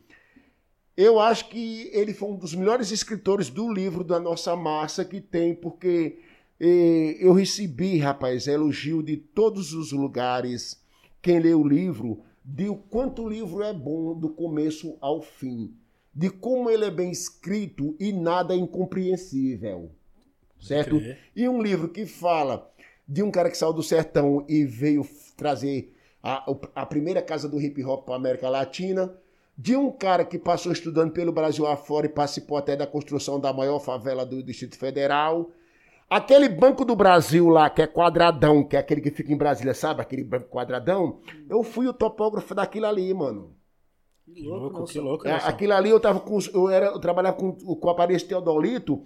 E a primeira medalha de prata está enterrada ali, que eu corria 800 metros e, do, e, e 400 metros em Paulo Afonso. Eu fui um moleque que no futebol ainda eu, eu tinha eu tinha até um futuro bom, mas me lasquei por causa que saí no mundo e tinha que estudar, pagar meu estudo e, e trabalhar, não tive essas coisas, aí perdi meu tempo, mas, mas mesmo eu sendo um cara já depois dos 50, eu fui o artilheiro do, do, do, do Jaú da Penha. Eu sou o artilheiro. Ah, é. Entendeu? São coisas que os caras não entendem. E eu, como era corredor, cara, vinha desse negócio olímpico, é tanto, cara, que o E- que eu mostro pra vocês, ó, cara, o cara com 66 anos, olha essa cara, ó. Era de 50? Eric? 50 e... Tá vendo? Um e isso, aí- meio, Isso aí tá foi a dança, foi a física, foi. Foi. Isso que veio. Ô, Nelson, e tá tudo no livro? Essas. Tem, essas tem, tem, passagens aí? tem. Muitas coisas tá, tá no livro.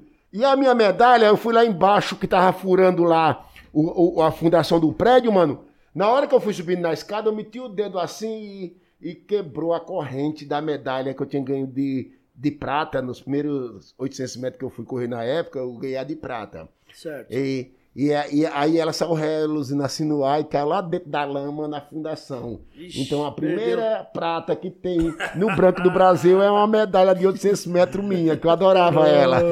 Né, né, louco? Isso aí, isso aí é Louco, fundo de louco, isso reportagem, mano. Não, você é louco, você é histórico pra caramba, né? Você É. é louco. Então eu trabalhei com topografia até chegar em São Paulo. Aí quando eu cheguei em São Paulo, aí só foi as equipes de som mesmo e tudo. Eu morava aqui, no Bexiga, aí no, na Bela Vista, com meu irmão, e daí ia sair pros bailes. Aí em 84, meu irmão entregou o apartamento, não segurei a onda, tive que ir pra Penha, né, mano? Aí fiquei na Penha onde eu estou até hoje, né? Legal. E fiquei entre Penha e Diadema. Penha, Diadema. Diadema, Penha. Então eu tenho esse. Como se fosse aquele voo de, de, de Congonha para Rio de Janeiro. E Rio de Janeiro para Congonha. sim. Eu é Diadema, os, os trabalhos. Mas vou pro Brasil todo também, vou pro ô, mundo. Nelson, e a, a casa de Diadema, do Casa de Hip Hop de Diadema, foi você que. É um projeto seu? Você que fundou lá? Você foi ajudou a fundador? fazer? Como é que foi? É, é, é. Não, eu, eu que cheguei com a, a Sueli Chan, com o Levi, com o pessoal na época, depois que nós saímos daqui do Paulo Freire, da Aerondina, fomos chamados para trabalhar em Diadema. Em, em oito, oito centros culturais, não fica 800, né? Oito centros culturais 800. tinha hip hop. E a casa do hip hop, que era o, a casa do Caema, que lá é o bairro onde tinha o, o Pichote. Sim. Aquele Pichote do, Do filme, do filme? ele é do. Caema. E onde começou também, na época, o- os pés de pato, né, mano? Que é, é o Justiceiro falado na. Pânico na Sim, Zona sim. Sul. Foi ali, e naquelas quebradas. É, foi ali perto ali que também. a história é louca. O Rambo. É, não vou nem tocar muito nesse assunto, mas a história é louca, certo? E nós conseguimos juntar aquela comunidade. Em 94 nós já queria fazer a casa do hip hop lá, mas eh, fomos, o governo até que contratou a gente foi contra. Achou que era uma coisa assim meio centralista, de da gente estar centralizando muito em um nome. E- Aí eu falava, poxa, mas aqui nós temos percussão, temos violão, temos tudo, como nós mesmos sendo da casa que mais funciona como hip hop, os quatro elementos. Só que nós, nós temos aqui uma coisa maravilhosa que nenhum centro cultural de Diadema tem mais a, é, diversidade cultural do que o Caema. Foi uma luta. Aí o Marcelinho estava junto comigo, aí que eu tinha chamado ele. Eu já tinha levado alguns caras no começo para trabalhar e não deram certo. E o Marcelinho estava na São Bento, eu também vinha muito na São Bento, e o Marcelinho deu certo. Então o Marcelinho foi um dos caras assim que foi um parceirão no trabalho eh, de dança, de tudo ali. Depois surgiu o Dandan, eh, que era um molequinho que chegou com 13, 14 anos ali na- no campanário, com aquele blequezinho dele. E foi surgindo vários caras ali, né? E o negócio foi crescendo pra caramba. Em, em, em 89 foi que os caras vieram tirar o chapéu depois de Globo Repórter, de MTV, de tudo. Que levava Diadema como a cidade mais cultural do Brasil. É, Diadema, a cidade que estava em primeiro lugar em morte, naquele momento estava em 22 já. Oh. É, foi uma transformação social que foi um exemplo para o Brasil inteiro. Então veio gente de todo o Brasil em Diadema para ver como a gente trabalhava. Então nós viramos uma referência de trabalho social. E quem fez meu, realmente a inauguração da Casa do Hip Hop, os fundadores, sou eu e Marcelinho Beckspin. Pô, que louco. Boa. Que louco. Essa é a verdadeira verdade. A Certo. primeira casa de cultura da América Latina que trabalhou os quatro elementos e não só como arte, como um trabalho social, como um trabalho que não era aquilo que acontecia no momento, o trabalho assistencialista, que você chegava, dava isso, dava aquilo. Não. Nós, os nossos alunos começaram a ser protagonistas, os protagonistas da sua própria história. Muitos hoje estão pelo mundo inteiro. Sim, Muitos hoje sim. são os melhores dançarinos. Eu tenho entre meus alunos dançarinas campeões na China, em um bocado de lugar. Eu tenho um entre os meus dançarinos, um cara que já dançou com a Madonna, dançou com a Beyon- Beyoncé. Eu tenho caras que passou por a gente que dançou na, na única academia de- de- de- do Bolshoi fora da Rússia, que é em Santa Catarina, em Joinville, eu lá o, a dança do o Bolshoi, né? E é louco pra caramba. Então nós fizemos muitas coisas, cara, muitas coisas. E, mas eu acho que o hip hop no Brasil deve me conhecer, talvez, na, na melhor das hipóteses, 30%. Sim. 30%, É, mas- apesar de todo conhecimento, 30%, porque ele, muitos não sabem que eu curti pra caramba de Purple, Led Zeppelin, Black Sabbath, é, Eric Clapton. E- Eles não sabem que e, o primeiro regueiro que eu curti foi Luiz Gonzaga, porque o shot do Luiz Gonzaga era tipo assim: meu novo é chum, tchá, meu pé de serra, tchum, tum, tum, tum, tum, tchá. Aquilo já era um reggae, mano. Depois de muitos anos é que eu vim conhecer Bob Marley. Inclusive, alguém pôs na época um fone de ouvido no, no, no Luiz Gonzaga, já há muito tempo depois, e pôs aquela de Edith Love é, para o cara curtir. Aí puseram no ouvido de Luiz Gonzaga e ele ficou ouvindo. Ah, ah, I wanna love you, né? É, você gostou do meu inglês? Como é que tá, Eric? Começou a fuleirar, né? É, Aí, o que acontece, cara? O Luizão ficou com os olhos buticados, que ela chamava lá a cara de lua, porque tinha a cara que não, o velho, o velho Lula, né, mano? Luiz Gonzaga. E ele ficou com os olhos buticados, mano. Aí, quando terminou de escutar aquilo, aquela música do Bob Marley, ele falou: Isso aqui é um shotinho metido a besta. É, é, é um chatinho metido da besta. É muito legal. Ele mesmo assumir que aquilo era um reggae, né, mano? Um, um shot, que o reggae era um shot. Aí você vem pra mim e pergunta, Nelson, qual foi o primeiro rap no estilo padrão americano que você ouviu? Aí eu digo, ó, em 79 chegou na minha mão Sugar Hill Gang. E eu lancei no Palmeiras dançando com o meu grupo Funkcia. Quer dizer, 79. Eu falei que a gente já fazia coisa no Silvio Santos, com o Delox, com o Bugalu. Vê só como as coisas já vinham acontecendo, mano. Já tava rolando já. Tem uns caras que falam aí que o hip hop chegou no Brasil em 84. Meu irmão, certifique-se, por amor de Deus. Porque se você olhar a- o meu filme, nós estamos em 82 na, na- na- na festa do, do Jimbo Home no Palmeiras dançando pop Pode crer. dançando pop, certo? E se você for olhar, que em 79 eu já tava com o disco do Sugar Hill, quer dizer que nós tava curtindo rap. Entendeu? Aí, aí acontece o que, cara? Acontece que, poxa, por que, que você, Nelson, não vai gra- gravar um samba? Eu digo, meu irmão, sobe no Morro do Rio, você pega 500 no Morro Sol que dá pra cantar samba melhor que eu, cara. Eu sou bom no pé. Eu já ganhei em São Paulo como melhor passista do Carnaval Paulista de Samba. Eu ganhei quando a Globo deu pela primeira vez o estandarte de osso ao, ao Carnaval Paulista. Eu que ganhei como melhor passista do Carnaval. Então os caras me conhecem? É, Entendeu? Eu, eu era agricultor, cara. Eu sei tirar leite de vaca, eu sei plantar eh, de- todo tipo de planta que você pensar. Certo, cara? Eu sou um cara que eu chego na Holanda e, e vou nos endereços. Eu chego em- em- em- na França me viro, eu chego na Alemanha, arranho um pouquinho de alemão, me viro, e, e- e eu vou me virando assim, sabe, cara? É como se eu fosse daquele lugar com pouco eu faço amizade, como se eu estivesse na 24 de maio. Que louco. Quantos países você já viajou, já, o, o Nelson? Vários, mesmo, vários, vários. Eu lembro que você tava me ensinando um pouco de alemão. Lá no, Tudo- lá Alemão, NEM. alemão, Lembra é. que me ensinando? Tu- É, tudo, é, eu tudo gosto. dentro do hip hop, né, man? E da, e da dança, né? Você cons- conseguiu viajar pra vários lugares, né?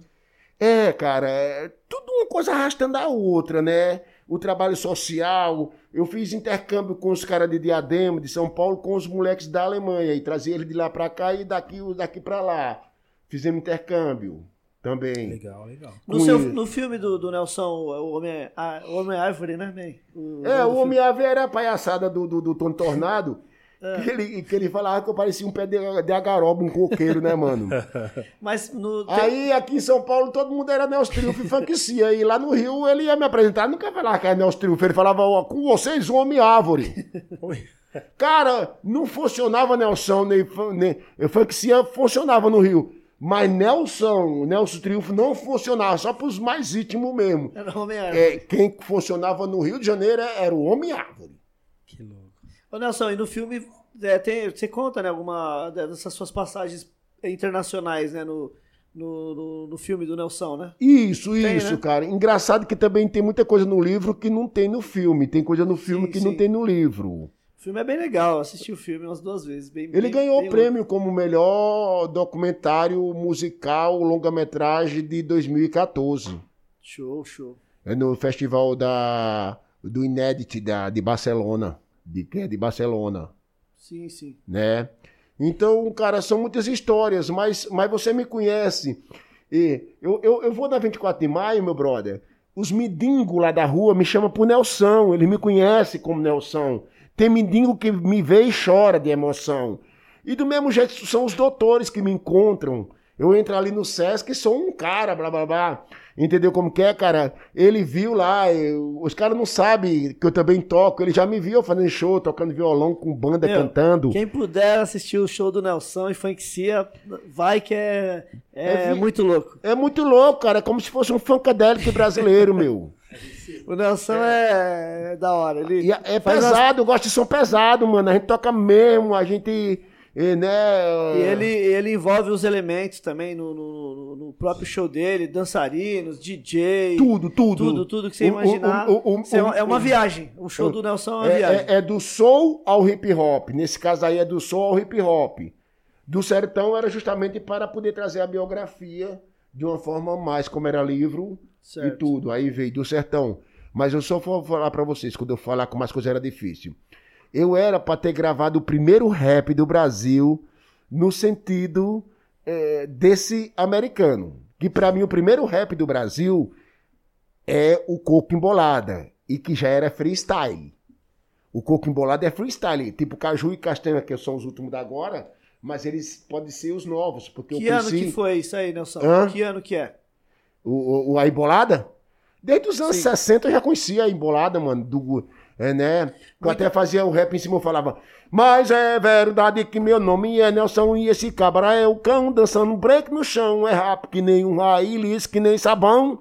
Já meu DJ fazendo scratch no disco, mistura som de curisco até mesmo com trovão. Nesse mano eu ponho fé, tiro o som que ele quiser. Isso é embolada. Isso era cantado dessa forma. E o cara entra e um disputa com o outro, que é o tunga de O beat é esse. É, do coco embolada. Os caras falam muito de repente, mas repente é mais de viola, o repente é mais um. É uma forma de repente. Mas a verdadeira mesmo, que pra mim pode falar que é, é o, o hip hop, no caso nordestino, e que é uma levada, é o coco embolada. Ô, Nelson, e o Porque, Miele? porque dentro do rap nós chamamos o quê? Aqui nós chamamos de levada, mas hoje em dia se chama flow. Gostou? Nelson, e o não, é, não, é, Miele? não é flor de planta, jardim, não é flow. Que o- tá? Muita gente fala que o Miele também fez o- um dos primeiros no Brasil. Em Ah. cima do. Inclusive é em cima do Sugar Ray Gang, né? Isso. Do Rapper's Delight. Raps Delight, que foi em 79. Certo. E o Miele, como era. Morrer de rir? Hã? É o morrer de rir? É. Sim, morrer de rir. Isso, é. É, mas você sabia quem fez a letra? Não. Quem fez a letra foi aquele cara de Serra Talhada, do ladinho de Triunfo, o Arnaud Rodrigues. Rodrigues. que né? fazia com o Chico Anísio. Eu vou bater pra tu, pra tu bater. Entendeu como que é? Foi o que Arnô fez. Rodrigues, que fazia a, praça, a pracinha também, ele foi quem fez a versão. Legal. Aí usaram a base do. Tá vendo? do Isso Sugar são informação que fazem parte da nossa cultura. Sim, sim. Porque muita gente fala do, do primeiro rap foi o Miele, justamente em cima do, do Sugar Hill Gang. Mas na verdade já, já existia, né? Já, já tinha. Pra mim já tinha já um tinha hip. gente fazendo. Inclusive os caras falam que o primeiro rap foi Sugar Hill americano, mas também naquele estilo é, americano, porque eu já vi a, banda JBs eh, falando break break andei on aquilo ali é o quê? É, hã? Tem uma levada mesmo de. Era é, início de 70, cara, break break, né, não, é não? E tinha outras coisas, cara, que era que falava muito também que, que era capaz de falar muito no discurso. É uma banda que eu adoro, mano, eu adoro. É os caras do Jimmy Castor Bush. Sim. Jimmy Castor Jimmy, Bush. Jimmy Castor. Certo. Aquela música pra mim é uma das mais pesadas do mundo. Penlem bem, penlem bom, penlem dom. É o que? É o, é meu. Aquilo ali é Revenge. Tarandã. Sim. Sim, sim. Nananã. É, aquilo ali Foda pra caralho. é uma música que é né? chamada. Clássico, né? É que foi usada que é chamada Revenge, né? Sim, é sim. dele. Aquela também que fazia sucesso nos bares. Bom, bom, bom, bom, bom, bom, bom, bom, bom, bom, tom, tom. Aí aquela do, do, do, do, do, do gorila também. Oh, oh, oh, oh, oh, que- É do caramba, ele é pesadíssimo. É, eu adoro. E ele tocava sax e tocava música romântica e sax, aquelas músicas da Itália. Ele era muito louco, o Jimmy Castor, rapaz. Se você for olhar o Jimmy Castor, mas ele era pesadão. E ele tinha umas músicas que ele cantava, que era. Ele tava tum, tum, ele falava. "E agora, estou aqui, é o seguinte, não sei, ele falava, cara, ele não era aquela levada, não, mas eu, agora, então, vamos ver, então, venha, venha, não sei o quê. Então as coisas não começou dali de onde falo, por isso eu falei pra vocês, Nada começou de onde já estava falado. Por exemplo, muita gente estava falando que no Brasil começou em 84. 84, cara, foi um ano que estourou. Porque chegou também o Beat Street, nós fizemos a abertura da novela a partir do alto. É, tem a capa, vocês. Vem a cá, capa, né? aí, eu te- aí eu pergunto pro meu brother Eric J. Se você vai pra rua em 83, é porque você já dançava em 82, né? Sim. Como é que você ia pra rua em 86 se não sabia dançar? se não sabia dançar ainda, é. Se não sabia dançar, é verdade. É Entendeu? verdade. É só começar a pensar as coisas um pouquinho a mais. E, por exemplo, nós já estávamos dançando na rua quando o Gilberto Gil chamou a gente para fazer uma participação naquele disco extra extra que tem a freguesia do Ó, sou da freguesia do Ó, né? E tem extra, não sei o quê. Aquele disco ali tem uma música chamada Funk-se, quem puder. Entendeu? Essa música foi gravada nos Estados Unidos, o cara até lá na rua dançando, imitando Michael Jackson, e eles vieram para São Paulo no início de, de 83. E ali foi gravado o Funk Cia, o verdadeiro Funk Cia original, que vinha do soul, que estava fazendo a fusão para o hip hop, é aquele que tá ali. Inclusive, os caras do o- do Black Júnior, eu já estava criando eles também, antes dele, e eles foram comigo lá, chamei eles em, em, em 83. Pode olhar, assistir o vídeo, é Gilberto Gil, Funk-se, quem puder, 1983. Vocês vão ver o Funk-se arrebentando lá na rua. Só que, como a palavra já dizia, funk se puder, a gente não meteu tanto wave, as danças que a gente dançava na rua, nós dançamos mais funk, porque era o que a música pedia. Certo. Mas lá mesmo eu dou um giro de cabeça, eu dou um backspin e acontece um bocado de coisa legal. Assista pra vocês verem. Vamos assistir. Assista, assista pra vocês E verem. a São Bento? O início da São Bento? Que você também faz parte, né? Desde o início, né? A São Bento foi diferente, mano. A a São Bento foi o seguinte. Hum. A verdadeira história da São Bento. Que ela ano, come- que, é- que, é ano que, que começou lá mesmo? 85. 85? 85, porque eu trabalhando na rua no final de 84, eu fiquei doente.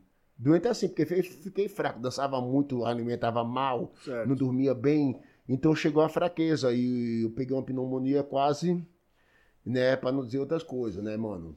Eu Certo. quase fui, né, mano? E aí o médico falou, ó, vamos parar. E eu parei pelo menos uns seis meses me recuperando mesmo, porque eu fiquei mal. Parecia um palito, né, mano? É, Né? tem umas fotos suas, só tinha cabelo, né? É, é, tinha, parecia um cabo de... só tinha árvore. parecia uma vassoura, né? O cabo fino e o cabelão lá em cima. Só tinha árvore. É, é. Aí, isso daí, mano, o que aconteceu? Eu não voltei em 85, os caras voltaram pra 24. Só que tiveram muito problema com a polícia, porque eu que era o cara que falava com a polícia e que ia preso, que assumia. E ali a molecada era mais dança e tudo. Às vezes eu ia preso e ficavam numa boa. Você segurava o BO, né, man? Meu, tinha um delegado aqui no Bexiga, é, é, eu acho que é na quinta, não. É, é, é, é ali pra cima da Praça Roosevelt. Que quando ele me via, falava, nossa, você de novo, rapaz. Aí eu falava, doutor, eu não gosto de vir aqui, não. Os caras que me traz aí, os homens que. Ele dava risada, vai, vai. Vaza, vaza. Vaza, vaza, né, mano? Mas teve muita coisa. Você vê, naquele Então, tempo. então o início um- foi na 24 mesmo. Vocês faziam a- as danças na, na, Na 24. 24 de maio. Quando parou isso aí na 24 de maio, aí os caras teve um problema mais forte com a polícia, e como eles não resolveram, pararam. Aí com isso aí o Luizinho, que era do meu grupo, que era o LZ, que cantou comigo, que o primeiro grupo nosso que nós gravamos o Funkcia, ele era o back vocal e também o vocal principal comigo, o segundo vocal. É, aí ele com o irmão dele, João Break, começaram a procurar um lugar. Eles foram primeiro, parece que na estação ali perto da, da Tubiaguiar, que era da Tiradentes, ali, mas não deu certo. Aí quando eles chegaram na São Bento, tinha lá um palco já na São Bento, tá lembrando? Uma antiga arena, tinha um palco redondo, umas arquibancadinhas, um negócio ali. Deu certo. Foi ali mesmo. Aí começou. Aí todo sábado eles iam pra lá. Quando eles vinham na semana pra ali pra 24 de maio, pras ruas, tudo, encontrava aqueles manos e outros pessoas que conhecia já eles e tudo. Mas cadê vocês? Pararam mesmo? Não, nós estamos na São Bento de sábado à tarde. Aí a São Bento começou, bum, bum, bum, bum, bum, bum, pá, estourou. E até hoje, né? e- É, em, em- em 86 já tinha começando chegando o Humberto junto com o Taíde, e já tinha também o Mano Brau que ia lá treinar, e tinha o KLJ que ia fazer uns waves, uns negócios Certo. tinha já uma geração muito forte, mas só que o mais forte mesmo da São Bento era a dança. Era a Sim, trio sim, sim. e tudo. E a partir dali surgiu várias outras coisas. Então essa é a verdadeira história, Legal. certo? E muitos caras que ficam aí falando que o negócio começou em 84, tá vendendo peixe errado, porque através de documentários eu posso provar. Eh, inclusive saiu um documentário aí, man, que é da França, que eles filmaram a gente no começo de 84, e esse documentário estava sumido e apareceu agora. É uma viagem, certo? Um- um- uma televisão que estava fazendo reportagem pelos mundo, pelo mundo afora. Legal. E, e eles e nós temos um documento feito em 84. E alguém falou: "É, mas foi mas foi filmado em 84 aquele". Eu digo, então olha o que é que eu estou falando. Quando o cara pergunta para mim: "E aí você está dançando na rua eu, desde o ano passado? Se foi filmado em 84, pensa um pouquinho o ano passado que ano que era. Será que era 84 de novo ou era 83? O ano passado. É umas coisas que, poxa, meu, às vezes você fala assim, o cara tá brincando. Ele não tá falando isso, você não acredita, sabe, Eric J, assim, porque não É tem É. coerência, meu, Tem a coerência ideia. mesmo. E do cara falar, então, eu digo, então olhe, veja o documentário. A gente lá, eu falando, tava chegando o Jack, em 84, tava chegando já o, o do Sampa Crio, o Alambite. Alambite Mas Ninja. a gente tava de 83, já vinha de 83. Certo. Inclusive, em 83, no final do ano, em dezembro, eu fui pra Bahia e eu dancei lá no Peri, eh, no Periperi. Eu dancei a deslizada pra trás, o que os caras falam que o, é moonwalk, moonwalk é pra frente, pra trás é backslide. Ficou famoso no Michael Jackson como moonwalk, mas é um nome errôneo. O nome é backslide, que é facinho. Back pra trás, slide, deslizar, deslizando pra trás. Certo. Nelson, e o. Eu tava pensando aqui, e o Gil Scott Aaron, ele, ele já não era do. do- ali na, na- do primeiro rap mesmo, assim. Que o Gil Scott Aaron, ele tem uma. Ali do, do- da televisão não será. Não será. A revolução não será televisionada. Essa, ele, ele veio antes, ele veio no mesmo tempo do. ele Ele, vinha- veio, ele é mais velho que o. Ele, ele, ele é da, da, da, da geração que ele veio fazer parte, porém, ele já era tipo eu, quando cheguei para o próprio hip hop diretamente na rua. Eu vinha de onde? Sim. Eu vinha de movimentos como Black Hill, Eu vinha de 78, da gente ter fundado ali no degrau do municipal o DM, o, o, é, o é, DMU, como é? O, o Movimento MU Unificado. Movimento Negro Unificado, né? Sim, MNU, MNU. é, foi ali, a gente, os homens tudo olhando pra gente lá e nós fundando aquilo ali. Então a gente vinha dessa formação. O Scott, o, o, Scott Aaron. é, é, né? Gil Scott, é, ele vinha também de, de outras coisas anterior e ele chegou ali como uma evolução dele dentro do hip hop, entendeu como é que é, mano? E ali ele também já veio com a voz ativa. Tipo, é, você trazer um, o- no DJs o seu Oswaldo, que às vezes não faz parte do hip hop, mas ele se adaptou e sabe tocar o rap, sabe tocar. É, entendeu como que é? Então o Gil Scott eh, já era o cara mais politizado. Porque os caras falam muito assim que o África Bambata, não sei o quê, mas existe um- uma consagração por causa do nome, que dizem que eles criou o nome papapá. Mas quem trouxe eh, as block parties de verdade foi o Kurrek, que veio daquelas festas eh, de Kingston. E um pouco E- antes eles são. né? e- O Kurhuk é mais velho, né? É, o Kurrock é mais velho. Eu sou mais né? velho que a África Bambata. Ele Eu não, sou, sim. Na idade. Sim. E certo? E o Kurrek era mais velho. E ali, mano, tinha os outros caras que tava tudo junto chegando, mano. Tipo, hoje, você, na sua época de DJ, quantos mano estão chegando agora também aí? Pá, Sim, sim. é, né, cara? Tava chegando e ali tinha o Teodoro, que foi o cara que realmente o Scratch. Quem aperfeiçoou, de certa forma, e ficou mais famoso rápido foi o é, Grandmaster Flash. Mas tem caras que fizeram muitas coisas antes, inclusive o Raps Daylight. No meu filme, eu falo com um cara chamado Grandmaster Cass, Pode crer, tô ligado quem é. né? No, no meu filme. Grandmaster Cass, ele me falou que quase 80% da música Raps Daylight, quem escreveu foi ele, os caras não deram crédito. Caramba. Naquela época já, Eu já conheci tinha esse disso. mano. Hã? Eu conheci esse Grandmaster Cass aí. Conheceu? Conheci ele. Ele cara. tem um ônibus que sai do, do, do, do Harlem e, e, e vai para o Bronx de domingo fazer Pode crer, eu turismo. conheci ele, mano. Conheci ele no, em 2018, 2019. no- quando eu fui convidado pra ser jurado no GMC em Nova York. Que legal. e aí eu mano. vi ele, eu tirei foto com ele também. Eu, eu- Aí o RM falou assim, o RM que falou, mano, Grandmaster Cass. Eu falei, puta é mesmo. Tava de Meu amigão, cara. cara. meu amigão, ele tem um trabalho de um ônibus que ele faz turismo domingo Verdade. assim. Ele leva os caras para visitar o Bronx, os lugares que, Verdade. e, que começou as coisas e tudo, né?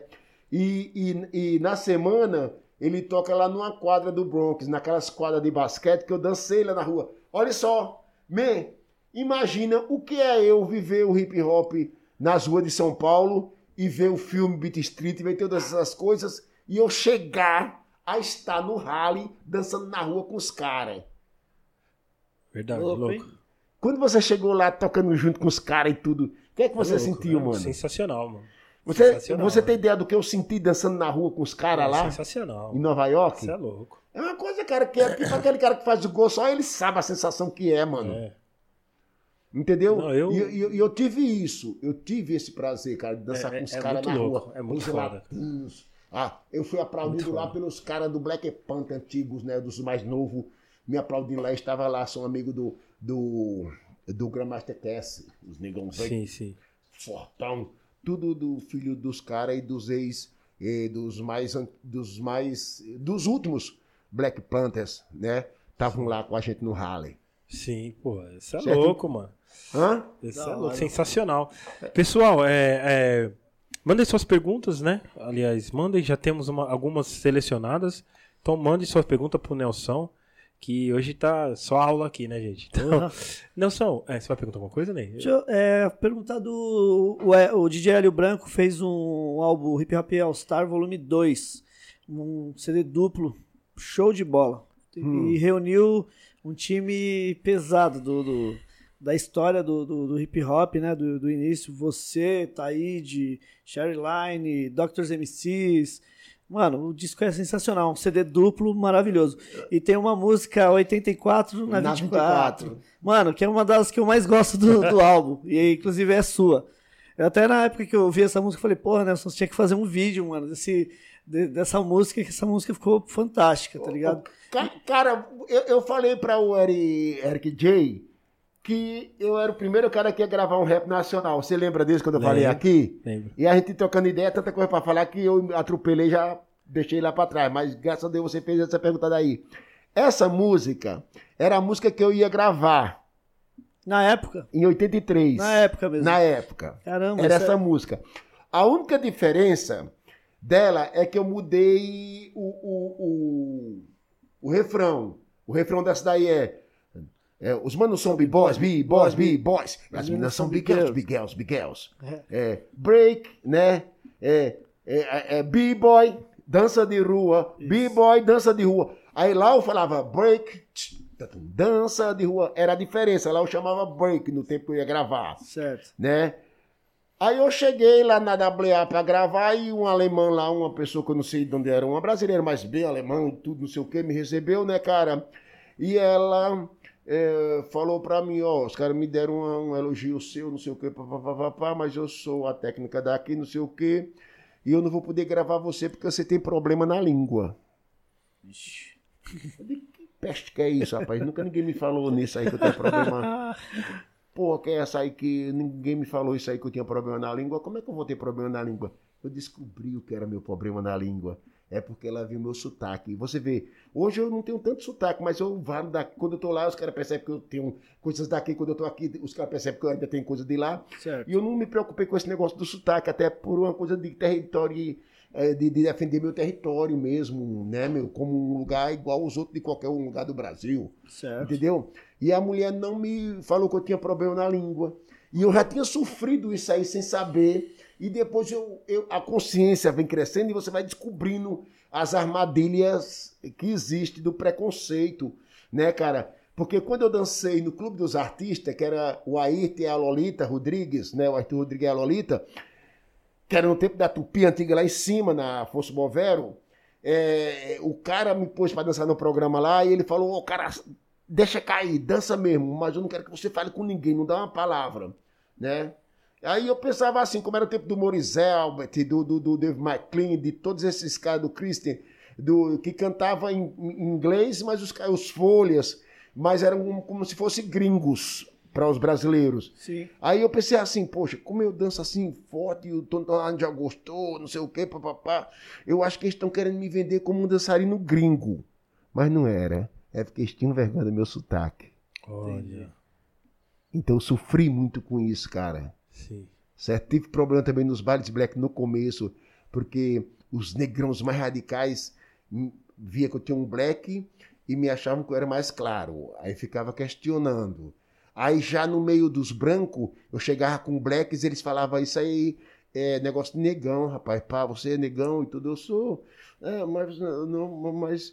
Aí, poxa, cara, aí tinha muitos problemas, cara. E a 84 na 24, então você ia já gravar na antiga, né? Não, não ia nem Não, ser agora. Eu já tinha ela. Já tinha ela. Já tinha ela, cara, porque eu já era músico. Eu Certo. tinha rock pesado. Mas você eu não tinha lançado ela, tipo assim, Não, produzido não, ela. Não, não. Você já tinha ela na- feita, eu, eu né? tinha ela para fazer justamente aquilo que estava acontecendo no momento. Se você está discotecando e você vai participar de um negócio no Japão, você não vai levar aquilo que você foi no começo nem nada. Você vai levar o que você tem no momento. Sim, sim.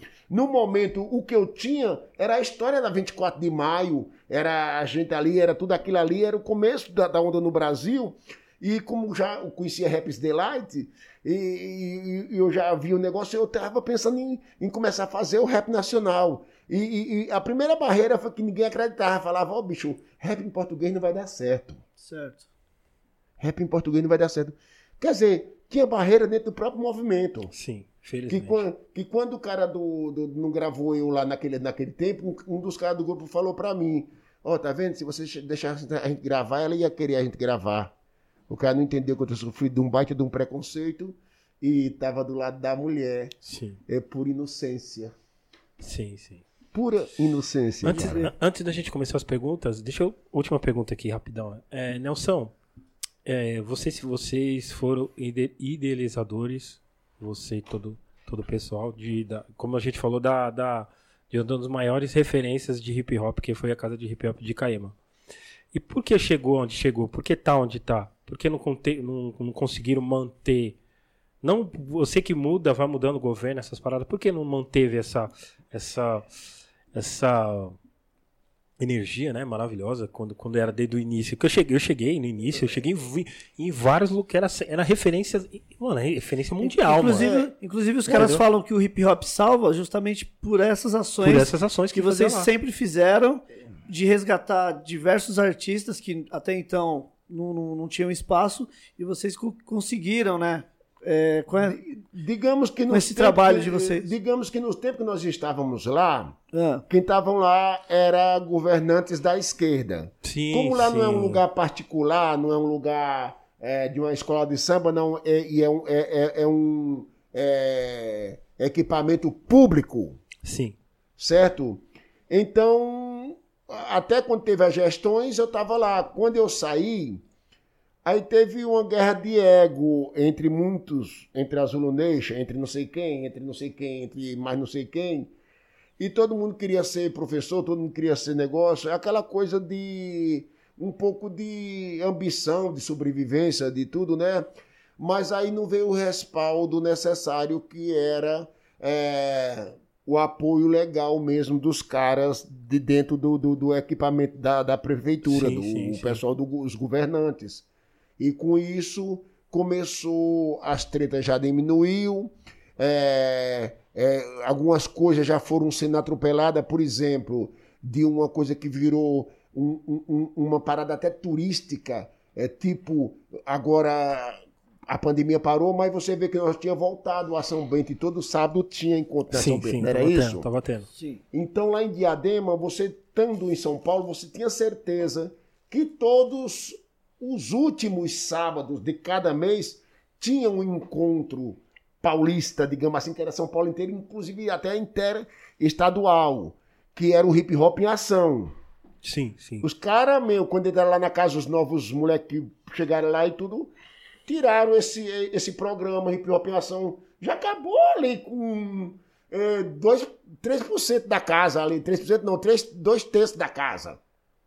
Já acabou ali, porque tirou tipo um, um, um, negócio que tinha uma domigueira, um churrasco ali na sua quebrada, um negócio que acontece, tiraram aquele, fechou o barzinho, acabou ali, então saiu nele para todo lado e, e o que aconteceu foi caindo, caindo, caindo. Aí tentaram fazer algumas coisas e tudo, mas tem um nome bom. E agora eu saí candidato, ganhei do, do, dois cargos. Um dos cargos que eu dei é o cara agora que está administrando lá, se chama Jean B. É meu filho, aquele mais velho que jogava basquete. Sim. Ele agora é quem está lá. Vamos tentar ajudar, inclusive vocês também, o podcast, tudo, a gente levantar um, outra vez a casa do hip hop. Mas não é tão fácil assim para levantar a casa do hip hop, é porque é, é, se você quer saber, naquela época não existiam casas do hip hop em São Paulo, no estado. Hoje existem mais de 50 casas do hip hop em todo o estado. Só em São Paulo nós temos, parece que cinco na, na, na cidade de São Sim. Paulo. Né? Você está trampando em alguma, Nelson? Não? não, não. Isso é uma falha do movimento. Sim, você poderia Da cultura tá... em si, certo? Os caras têm uma mania de me esquecer. Pensa que eu já cumpri minha missão. É uma coisa bem é, falta de educação mesmo, entendeu, cara? Eu falo isso sem medo. Eu, a grande maioria me respeita, mas aqueles que deviam mais respeitar, eles veem o lado deles. Entendeu? Entendeu como mas que é, cara? É coisa que eu não quero falar isso aí porque eu quero falar o que há de bom. Porque se eu for falar o que há de ruim, é, cara, é, é um pouco difícil, né? Mas eu, eu, eu tenho uma fé de levantar a casa do hip hop de uma outra forma. Eu quero que futuramente lá seja é, o, centro, o primeiro centro de referência da cultura de rua no país. Vire, não seja mais casa do hip hop, seja primeiro centro da cultura de rua no país. Show. Né? Sim, Porque sim. Foi. foi. E é. Então tem o respeito, como os caras lá de fora que vinham para cá. E se você tivesse. Vinha excursão de todo. Eu, eu, eu, quando fui lá, quando tinha. No final do mês tinha, a, a, tinha tipo atrações assim. Eu, mano, eu via, vinha vans, vinha mó galera, tá ligado? Então, você falou tudo. Vinha ônibus de todo o estado. Agora, aqueles caras que vinham de ônibus, mano, tem suas casas do hip hop em Campina, em Araraquara, Sim, em, sim. em São José do Rio Preto. Eles têm. Você tem que fazer o quê? Que isso é bom também, né? É, é- é ótimo que É é, um legado. Só que é o seguinte: se você for trabalhar no sentido ainda de estar com esse pessoal, tem que ser de uma forma diferente de você fazer um intercâmbio, de trazer eles pra cá, de Exato, daqui é. pra lá, e o próprio governo que tem dinheiro do lado de Blanc, de não sei o quê, investir nessas discussões de intercâmbio culturais. É uma outra coisa que tem que fazer. Nós temos que entrar dentro das escolas o quê? Para trazer uma nova safra de pessoas, de DJ, de dançarinos, de grafiteiros, que venham fortalecer até próprios adeptos de ter pessoas que consumam o teatro, que consumam é, essas coisas nossas, entendeu Sim, como que é, sim. cara? Então não é um trabalho qualquer que vai se fazer agora, até porque ela não é a única casa de hip hop que era a, a Sim. Queen, a rainha, né? É, que era a rainha. E isso daí, cara, é, dificulta qualquer um trabalho. E justamente, ainda mais numa época de pandemia, dificultou tudo mais. Na época de um governo que nós estamos aí, que deixou a cultura jogada às traças e, e tem até é, artistas nossos aí que morreram de fome, de, de, de suicidou-se é, por causa dos, dos momentos. Eu, se não tivesse me aposentado, eu tinha passado fome na pandemia. Entendeu? É louco. Você ser um cara que deu tanto emprego, que gerou tanto artista, que você gerou tantas coisas, e você está num país que você está sendo vítima de uma coisa que não teve, não teve uma atenção adequada, e você, se não tivesse aposentado, estava morrendo de fome, porque não estava fazendo show, não tava... Minha vida é show. Eu, eu nunca tive um pé de meia grande, porque eu ajudei muitos moleques, ajudei. eh, Muitas vezes eu chegava em show meu e levava lá negócio, feira para as mães deles, negócio e tudo. Na própria casa do hip hop, quantas vão, às vezes os caras alugavam e eu dava o dinheiro para eles, muitas vezes assim, para voltar, para comer, que vinha sem comida e negócio. Mas é uma coisa minha. Meus filhos Sim. falam, pai, tem que deixar de agir pelo coração. você fez sua parte, né, man? É, fiz minha parte, cara. Eu fiz minha parte. Só que agora aquilo já não funciona mais do jeito Sim. que era. Nós temos que criar novas maneiras, nós temos que trazer novos adeptos, nós temos que ter eh, novas, novos caminhos de como a gente trabalha esses moleques, até porque eu vi. Naquele tempo era mais quebrada, naquele tempo era mais favela. Pô, mano. Hoje nós temos doutores, hoje nós temos advogado, hoje nós temos eh, pessoas poliglotas pelo mundo. Hoje nós temos vocês que eh, um tem um comércio notável no centro de São Paulo. Você já conhece o mundo, é um DJ campeão. E, e nós temos gente nova chegando aí, mas também tem muita coisa nova que é o que vocês viram que é são um, um reflexo da internet do que essa galera nova curte. Isso aí é é uma coisa que muitas vezes prejudica muito o Brasil, porque se fosse mais dividido, nenhum país do mundo é mais musical do que a gente. Mas no momento, o que é que tem no Brasil que comanda? É o sertanejo, é o pisadeiro e o trap também, que está até, de uma certa forma, até mais forte do que o funk no momento. É uma coisa que é mais curtida hoje. Sim, sim. Sim, É, com certeza. É, é o trap. É muito forte. Tudo isso tem que existir. Tem que ter evolução. Renovar, né, man? É só tem. que nós temos que ter, dentro dessa evolução, conscientização e informação. Qual é a pior coisa que nós temos no Brasil, além da falta de educação de qualidade? É a nossa comunicação. A nossa comunicação entre os nossos não é boa, cara. Você acha Porque que. se- eles curtam uma bunda que você põe lá, eles curtam uma sacanagem que você põe lá, mas você põe um- um- uma coisa séria, o cara nem olha. Pode crer. É, isso é difícil, né? Isso aí, infelizmente, nós. É isso que eu falo também. Às vezes tem. é, um exemplo, para buscar uma informação correta, ninguém, ninguém é- tem um monte de gente que não é capaz. Agora, mas para ficar ali, Zé Poviano, vida dos outros, vendo bunda, vendo isso, aquilo, aí todo mundo pode, tá ligado? Todo mundo acha Isso que, é fácil. isso que é foda, entendeu? Agora, uma informação no mínimo de, de- de um, de um curso pra você, de uma rua, enfim. Não, ah, não sei o que. Agora, pra ficar ali, Zé Poviano, vida dos outros, bunda, não sei o que. Aí, aí a galera tem tempo, tá ligado? Nós temos, nós temos que criar uma nova forma de como falar com eles para eles nos escutar. É, uma das coisas que às vezes você faz é pegar através do humor. Ele te olha e você aproveita aquele eh, negócio ali para pôr uma Ela outra deixa. coisa, entendeu como que é? Mas não tá fácil o momento. E te- tivemos um momento difícil. Você imagina agora, passou uma menininha bonitinha, com as perninhas grossas, de sainha. Nós olhamos ainda. Nós passamos, olhamos. A maioria aí, não sei o quê. Mas você imagina nos anos 70, mano. Aqueles caras bem ainda casca dura. É, aquelas meninas usando. Eles- muitos morreram do coração, cara. É Muitos foda. morreram do coração, É cara. foda. Não é louco? É. Mas passou também isso aí. E, e é uma coisa de época. Muitos moleques de hoje são mais caretas do que a gente. A gente eu ponho uma roupa, um negócio doido de sair na rua e eles não têm coragem de fazer isso. Sim, E acho que a gente é ultrapassado, eles que estão parados no tempo e estão pagando pau para o sistema. Sim. É porque quando eu ponho uma roupa, não é só porque ela é moda. Se ela for moda e eu achar bonita, eu ponho. Mas se ela for moda e eu não gostar, eu não uso. E eu jogo minhas próprias roupas. E eu saio da minha própria cor. E eu, hoje os caras põem um tênis de uma cor e outra. Eu já fazia desde os anos 70 isso aí, cara. Sim, sim. Pode crer.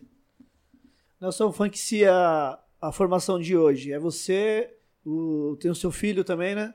É, o meu filho é o Cleitão. DJ Cleitão. Cleitão. É, tem, a, tem a menina Darlita, que dança com a gente também. Sim. Tem o Jefinho, que faz parte do, do pessoal do Pode discípulo, que De também dança com a Mogi? gente. Que mora em Tem- Mogi? Hã? O Jeff que mora em Mogi? É. Sim, eu sei quem é. Ele, ele dança com a gente e o irmão dele, principalmente, o, o, o Renan, que venceu Sim. os melhores negócios de pop, foi o Renan. Sim, um sim. dos melhores pop de São Paulo. Dança com a gente também. E a gente sempre convida dois, três caras novos, que o Funkcia sempre lançou pessoas assim, que depois eles formaram seus próprios grupos. A Tula, Pode o Dom crer. Billy, foi tudo do Funkcia, Verdade, Boa. verdade. né? Então nós tivemos, uh, o Funkcia foi tipo um time, Corinthians ou São Paulo, ou Palmeiras, que cada época teve sua formação. Nós tivemos a primeira formação que era Sou Bruto mesmo. Nós tivemos a segunda formação que já era, de uma certa forma, aqueles final de anos 70, já eram uns caras mais, eh, digamos, novo, né, dentro da parada. É. Aí nós tivemos a terceira formação, que foi aquela que fez a fusão do- dos bailes blacks para o hip hop. Aí tivemos a, a, a, a quarta formação, é louca, já foi com alunos de Diadema, com, com, com os caras das oficinas culturais. Aí veio a quinta formação, que, que, que é essa que tem agora, Sim. né? E que é uma formação que são mais ou menos seis, sete pessoas fixas e mais três que vêm de fora. É, né? Que às vezes eu posso convidar você, um DJ, para vir tocar junto com o Cleitão, Sim, ou sim. eu posso convidar um grafiteiro de tal lugar para vir junto com a gente, ou eu posso convidar um b-boy. pra- Tem também o b-boy, que é aquele do pulo lá, o, o, o Cidinho. Cidinho, tá O? Cidinho é nosso. Dança comigo, viaja com a gente e tudo. Legal, legal. Tem aquele que tá em, em Dallas, era da, tava com a gente, o final de Cocada, tava com a gente Pode tempo. crer. O, e, o- e o de Dallas é o. É o. Como é o nome, meu Deus? Agora me fugiu o nome dele, que ele também é. da- tem muita gente da, da, Zona Leste. O Lucas. Lucas, pode crer. O Lucas, né? E estamos aí, né, meu, pelo Brasil afora. Agora parou os shows desde o último show que nós fizemos foi lá na São Bento, acho que você estava até por lá, não sei Sim. o quê. Aí já veio em março de a- ali e a pandemia, né? E desde lá estou parado até hoje, porque o que eu faço é isso aqui, às vezes um, uma live, agora o podcast, Legal. essas coisas, estou mais em casa escrevendo. É, não estou dançando tanto também, porque não tem tanto. é, a gente também tem que ter os motivos de estar ali e tudo, não sei o quê. Então, estou mais escrevendo, estou mais compondo, até porque eu acho que também a dança, para mim, ela pode até estar ali, mas meu joelho já dói muito, já tenho um, sinto algumas coisas, já não sou mais aquele moleque, mas tem uma parte que ficou muito escondida em mim, que foi a minha parte de músico. Eu sou um músico, eu toquei com, com os caras do Nhocuné Soul, ele me viu tocando, cantando e tudo. Eu componho, cara, que eu vou do Maracatu ao James Brown. Entendeu como que é? Essa outra coisa que também o hip hop não conhece. Ô, Nelson, sobre o James Brown, quando ele veio pro Brasil, você foi buscar ele no, no aeroporto? Como é que... Em tem, aquela 78. foto, tem aquela foto histórica lá, né? Que É, sempre vira e mexe, o é, pessoal é, posta. Ele gostava de mim. Ele deu risada comigo assim que me viu, porque eu tava com uma roupa muito doida e escrito com a. Eu tava com uma estrela aqui que tava escrito Sheriff Sharp, né? É. Sheriff! Eu digo, mad, mad, é doido, é, I'm crazy, man. Ele, ah, né? E você tava com o Blackão? É, Que tava, tava, tava. Que na foto você tava. Tava o Paulo Blackão. Inglês que morreu há pouco aí, Isso, né? é. O- Essa Paulo foto Inglês, mesmo. Quando eu fui no Jô Soares, o Paulo Inglês falava: que é o o Jô Soares? Quem é que tá ali no meio de vocês? É o Paulo Inglês? Eu vi isso aí. É. Ele era o intérprete. Depois do Paulo Inglês veio outros e um deles forte, que foi nosso intérprete que ficou aqui nos bailes, era o. o Paulo Brau, né? um abração Brau. aí pra Nova York, pra Paulo Brau estar nos assistindo aí. Salve, Paulo Brown. Ei, Paulo Brau, LF também aí, se estiver nos assistindo aí, certo? Então, essas histórias são nossas, sabe, cara? São dos nossos, do nosso pessoal. É uma história, talvez a mais linda de São Paulo. Da hora. E no show do, do, do Brown no Brasil, você subiu no palco também, dançou com ele?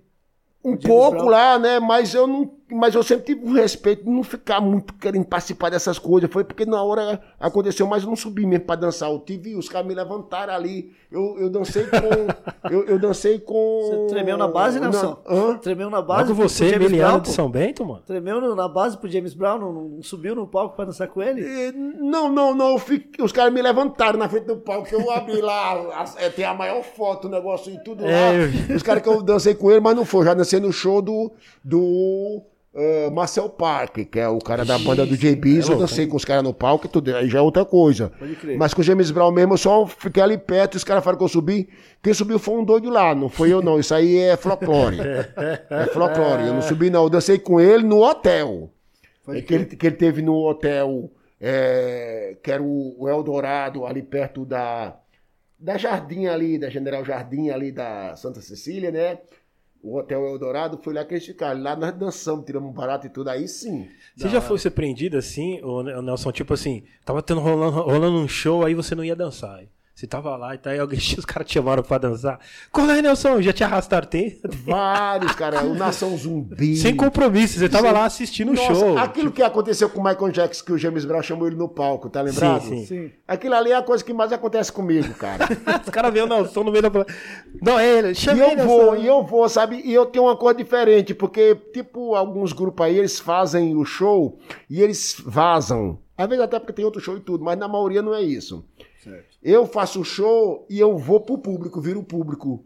E é bom demais, porque eu dou autógrafo, eu tiro foto com os caras, eles sabem como é que Eu eu, já uso. vi, já vi eu sou rua, vezes. rua, eu sou rua, né? Muitos caras aí que falam que é rua, mas eu nunca vi nem os caras na rua. Se um backspin falar que é rua, o Marcelinho, eu digo, ele é rua, porque eu vejo ele na São Bento, eu vejo ele Todo na lugar. 24, eu vejo ele nas quebradas. Banks também. Mas tem um bocado de cara aí que canta de galo, mas na verdade não passa de frango. Ai, ai, ai. Perguntas, perguntas, question.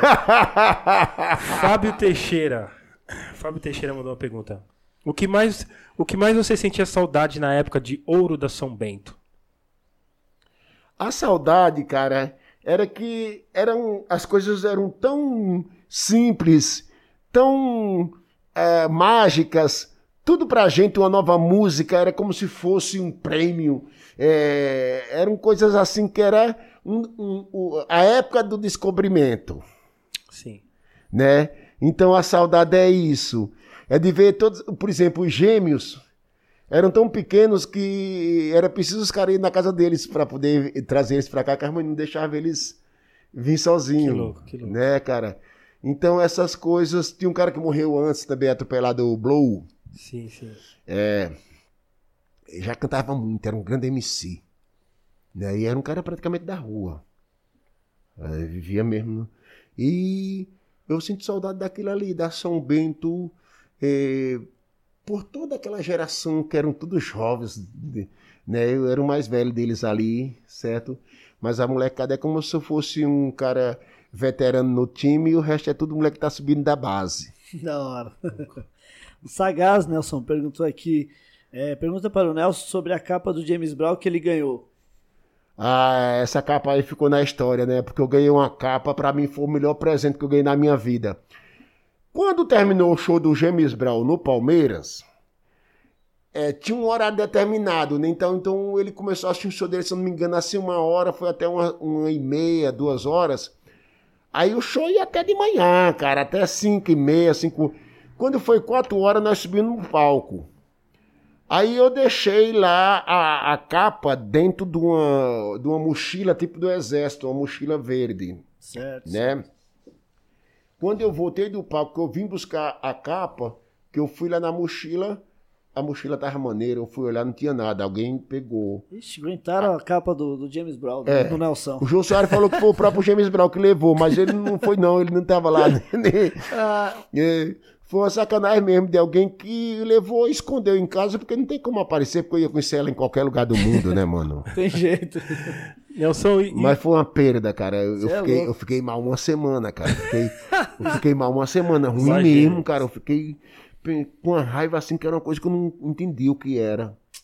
Pena, né? Caramba. Nelson, o que que ficou fora do, do, do- da sua discografia, assim, que... Um exemplo, depois que fechou o livro, você leu, puta, é isso aí, depois você... Você lembrou de alguma coisa que faltou no livro? ou não? Muita coisa, muita coisa, cara. Porque por, ana- por- tipo, do nada você, putz, isso aqui faltou no livro, eu não acredito. Tipo, teve isso aí? Coisa louca, coisa louca. Cara, assim, tipo. Tem, tem coisas assim muito, muito loucas que não ficou no livro. É muita coisa que eu lembrei depois e da. Por exemplo, cara. Tem um filme que, na época que foi lançado o, o Beijo da Mulher-Aranha, Sim. teve uma concorrência. O filme que ganhou mais prêmios gramados foi O Marvada Carne. É um filme ali de 86.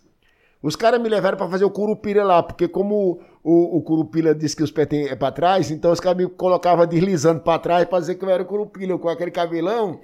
E eles, e eles meteram um bocado de, de mangueira, aquela de tirar pressão dentro do meu cabelo, e aquilo os caras ficavam atrás fumando e pondo fumaça ali pela mangueira, que era um grande, né? E meu cabelo ficava tipo fumaçando, assim, né? E eu subindo na serra da, da, da, da- da- ali da. Como é o nome dessa serra que tem aqui do outro lado? É, Aqui atrás, depois de Santana aí, Serra, Serra, Santana. Mantiqueira, negócio. Jaraguá? Nada a ver, Jaraguá. É, é lá, não, é lá para aquele lado mesmo ali, tinha uma serra ali, a Mantiqueira, Serra da eu acho. Mantiqueira. não- não- não- É. Aí, cara, eu tinha que deslizar. Aí eu deslizava assim para trás, que eu primeiro perguntei ao cara, o Adilson, se ele tinha fumo. Que o Curupira, é, a caipora é fumado, fuma, né? Aí ele falou, ó, Curupira, eu tenho só um fuminho, um mecretefe aqui. Eu digo, mas eu quero assim mesmo. Aí ele pôs a espingarra na minha boca e deu um tiro. Pá! Aí eu engoli o chumbo assim, cara, depois cuspi tudo fora. Esse fuma até que é bom, mas não é muito bom, não. Não sei o que, né? Aí eu deslizei pra trás, assim, eu deslizava uns dois, uns, uns sete passos mais ou menos, eu deslizava pra trás e dava uma rodada.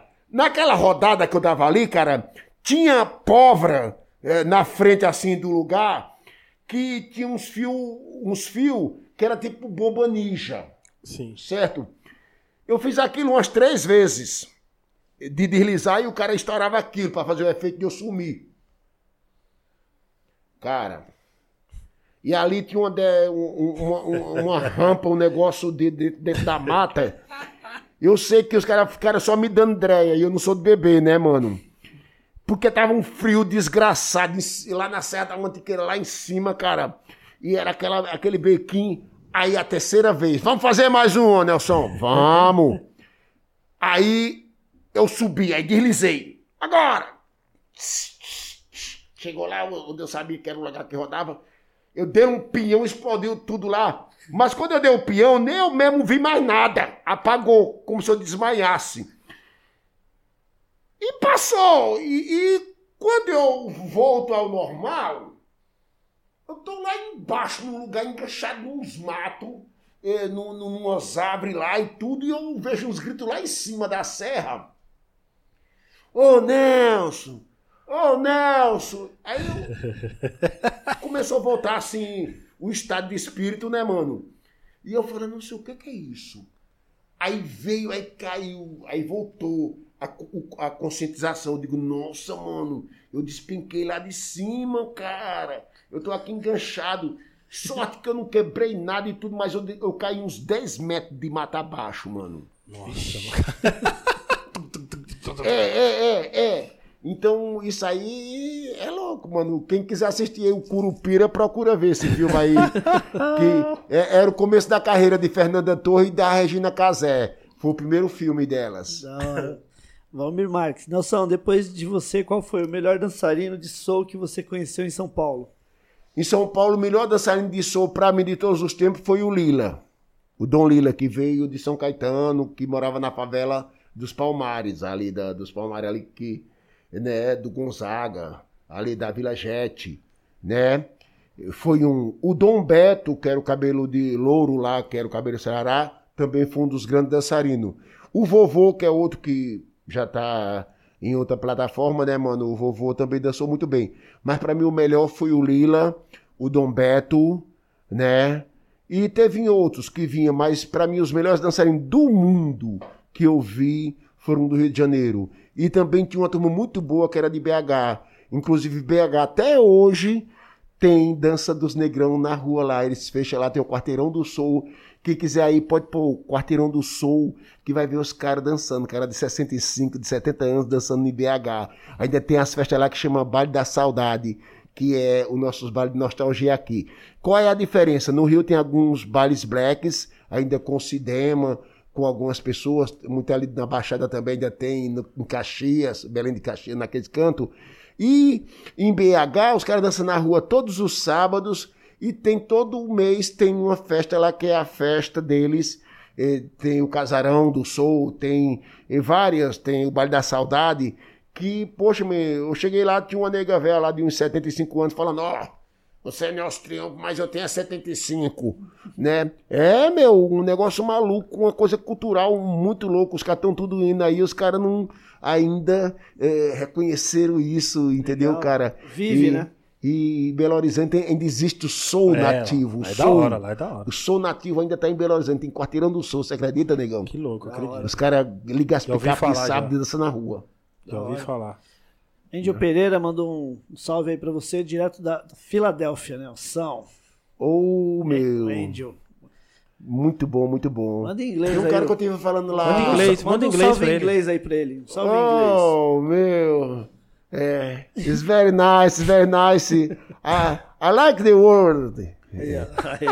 Eh, today I speak uh, with Pire, Pirepan, B-Boy Pirepan. Legal, Hoje eu falei na Califórnia com o cara lá da Califórnia que é o B-Boy Pirepan. legal, legal. Né? Já- qual, qual lugar que você foi assim? é, que você é, ficou surpreendido com as pessoas, o tratamento das. Tipo assim, você nem imaginava que te conheciam lá e você te falou, e os caras, não são. Tipo assim, qual aconteceu isso? Eu, eu- eu sou querido, muito querido em Berlim. Legal. Eu sou muito querido em Berlim. Depois de Berlim, tem uma cidade que eu amo, que é Barcelona. Né? Aí vem as coisas mais loucas, tipo Amsterdã, eh, Suíça, né? Ali, Zurique. É, tudo legal, eh, né? Mas, para mim, se eu tivesse que escolher morar na Europa, eu ia para Berlim. Legal, Boa, boa. legal. né? O Nova York é um lugar assim muito louco, mas eu, o que eu não gosto de Nova York é que todos os hotéis que eu tive em Nova York não tinha café da manhã. Não existe Sério? esse negócio, é diferente. Os, os hotéis que eu fiquei lá, a maioria não tinha café da manhã. Então eu comecei a ir no supermercado para poder comprar queijo, Sim, sucos, esses negócios, fazer meu próprio café Sim, dentro do apartamento, porque uma das melhores coisas que eu acho de viajar, eu junto o lado artístico ao turismo. Todas as minhas viagens, seja para Pernambuco, seja para qualquer lugar, eu vou fazer trabalho, vou, mas eu tenho o turismo de lado. Eu sempre Sim, faço um turismo dá um junto. né? Eu aproveito, eu aproveito. Imagine É verdade Que- essa parada que você falou. é, é, imagine, cara, que eu não tinha nem ideia de ir na Europa.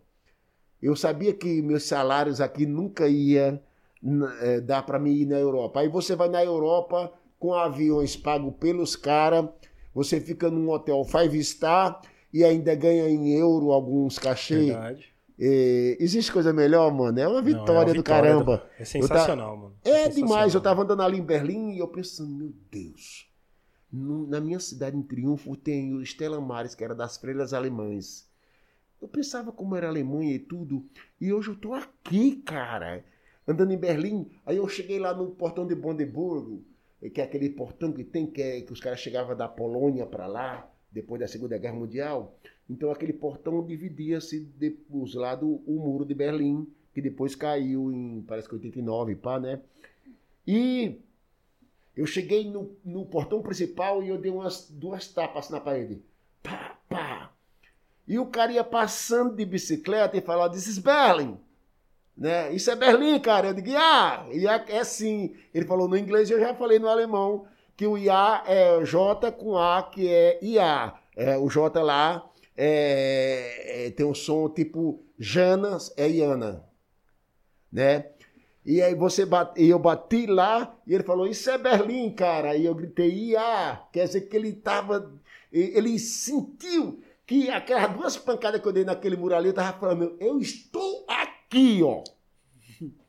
Legal. O cara entendeu, cara. Ele passou na bike e gritou. E, e saiu assim, ó. Quer dizer, ele sentiu o meu momento. É, o cara viu. Não é louco isso aí, mano? Sim, sim.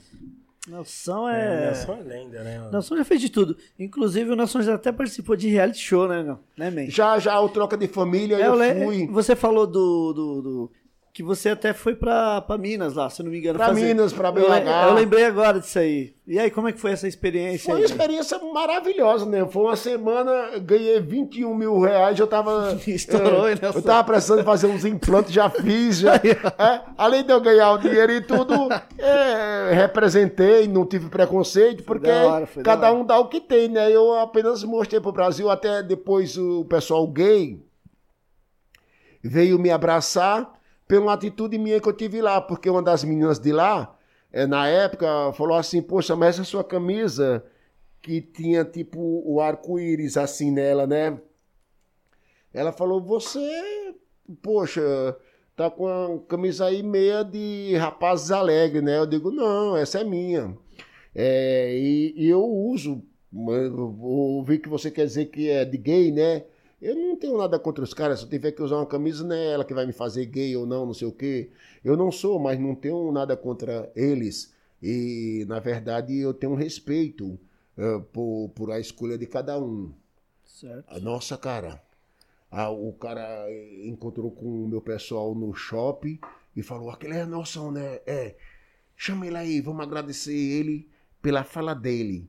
E- e- então, era al- alguns caras GLBT que estavam ali Certo. e reco- me me reconheceram como um cara de respeito. Legal. A, né, meu? Quer dizer, não, não é uma brincadeira, É cara. assim que tem que ser, né? Tem que respeitar todo Não é uma mundo. brincadeira. Respeito é uma palavra Respeito, boa de mano. falar, mas Respeito. ela é difícil de ser É. eh, posta em prática, né, mano? Sim, com certeza. E o reality show foi muito importante, assim, pra, pra, pra mim. E eu não comprometi. O meu grande medo era comprometer a família e tudo. Mas eu vou pra BH, eles vão me ensinar, me mostrar BH e eu que mostro BH pra eles. Como é que fica? Conhece mais que eles, mas eu... Ah, meu, pô, o que, que é isso, cara? E meus filhos levaram o industrial, que tem indústria até no mundo aí, pra dançar na casa do hip hop, puseram bermuda vi, dele e verdade. tudo. Né, cara, mas graças a Deus eu não me comprometi em nada, mas eu tinha um medo, assim, porque um reality, os caras queriam fazer umas gracinhas que nada a ver e eu dava umas rabadas nos caras lá. E falava, não, rapaz, vamos fazer de outra forma, que vocês não querem fazer um tipo de humor que não é minha área, não. Tá Isso certo. não funciona comigo. Ah, é porque você eu, eu sou muito mais chegar com cabelão blackão no aeroporto, quando ela for me ver, ela vai assustar. Essas outras coisas, isso aí vão dar mais certo. E foi. é, aí eles começaram a me ouvir mais, né? Então a produção respeitou isso também. Da Legal, hora, legal. da hora. Fala alguma isso. coisa? É isso. Foi? Nelson foi, é aula também. Sempre aula, que sempre, Sempre. aula. Nelson, última pergunta pra terminar mesmo, assim. É, você acha que o hip hop é grato com você? O hip hop brasileiro. Você acha que. é, você acha que, tipo assim, tem algum tem alguma ingratidão com você, assim? Tipo, você deveria ser mais reconhecido? Eu acho que tem mais ingratidão do que gratidão. Sério? Sério, mas eu não quero falar disso. Não, não, não. É só, só uma pergunta só. Certo. Né? Quem podia ajudar, de uma certa forma não ajudou. Quem me ajuda são justamente aqueles que precisam de ajuda. E muitos que, eh, de uma certa forma, eh, por exemplo, um Projota eh, chegou na minha cidade, eu estava em Paulo Afonso fazendo show e fui lá assistir ele na minha cidade. Você acredita que ele fez o show inteiro na minha cidade e falou que o hip hop salvou ele tudo e ele não falou que eu estava na cidade ali, não falou que eu estava lá embaixo assistindo ele? Aí. Tem essas, tem essas coisinhas assim, sabe? Mas eu não vou falar não, não, Não, vou... não, Sim, não. É, É, é, é. E, e- e outras coisas, esses caras famosos que tem aí, a maioria participaram de shows meus que eu convidei eles, foi pago e tudo, mas dificilmente eu participei, ao contrário de show forte deles que eu fui convidado para participar.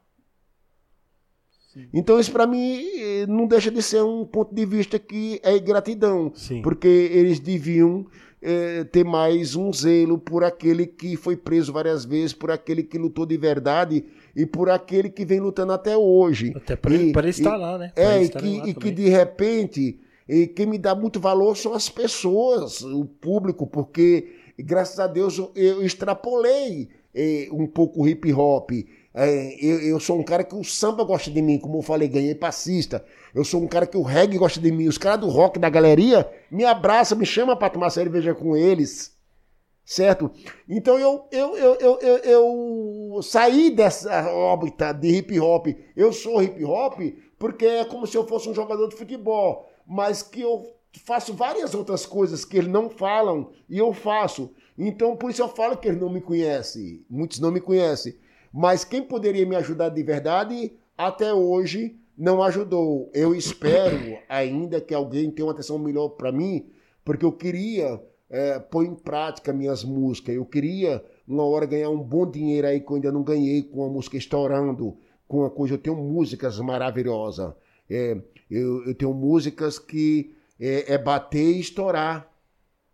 Mano, Sim, sim. e se eu faço um, um rap mas em outros estilos, eu também sou embaçado. Eu faço o estilo normal, tipo um freestyle que eu fiz e depois vi- virou é, rima, né? Que é tipo assim. É. Triunfo! Ha! Sinônimo de vitória. Mano, nunca me entreguei, não vai ser agora, porque eu sei, eu sei. Quanto mais difícil, mais linda será a história. A vida me ensinou como criou, eu vou fazer vocês. E o mundo inteiro entendeu o valor preciso do ser. Eu não sei, chega, isso é a questão. Por que não é em vão a eterna briga dos cinco não, então? Olhe nos meus olhos, seja um verdadeiro. Pouco importa se eu sou Nelson, o pioneiro. Na verdade, que eu sou é um guerreiro, mas brasileiro impossível, invencível na batalha diária na área. Experiência necessária para a sobrevivência, porque aqui ninguém é mais que ninguém. Paz. Uou. Senhoras Esse senhores. foi, ladies and gentlemen, Nelson. Hum, Nelson Eu tô fazendo uma música nova agora, man, que é muito louca. O nome da música é Eu versus Eu. Ixi. Legal. Nelson. É louco! Só o refrão. Na verdade, essa luta, eu versus eu, é a busca do meu verdadeiro eu. Na verdade, essa luta, eu versus eu, é a busca do meu verdadeiro eu. Né? É uma briga minha, muito louca, do meu consciente ego aqui fora com o meu subconsciente. E você fala subconsciente, pensa que ele é pequeno? É não, ele tá cheio de mala, cheio de coisa lá que você jogou no subconsciente. É o lugar que tem mais coisa na cabeça de uma criatura, é o subconsciente, sabia, mano? Ele é carregado, né? E a briga do meu, cons- meu subconsciente chega assim na- no espelho e fala pra mim assim, cara, eu quero tocar uma ideia com você. Eu digo, não, você de novo, mano, quer pegar no meu pé, mané? Ele falou, não, não é por aí, você tá fugindo das ideias. Eu quero falar com você, vem cá. Você quer ser certinho, mas você foi na festa ontem, né? Eu digo, fui, e daí? Não podia não?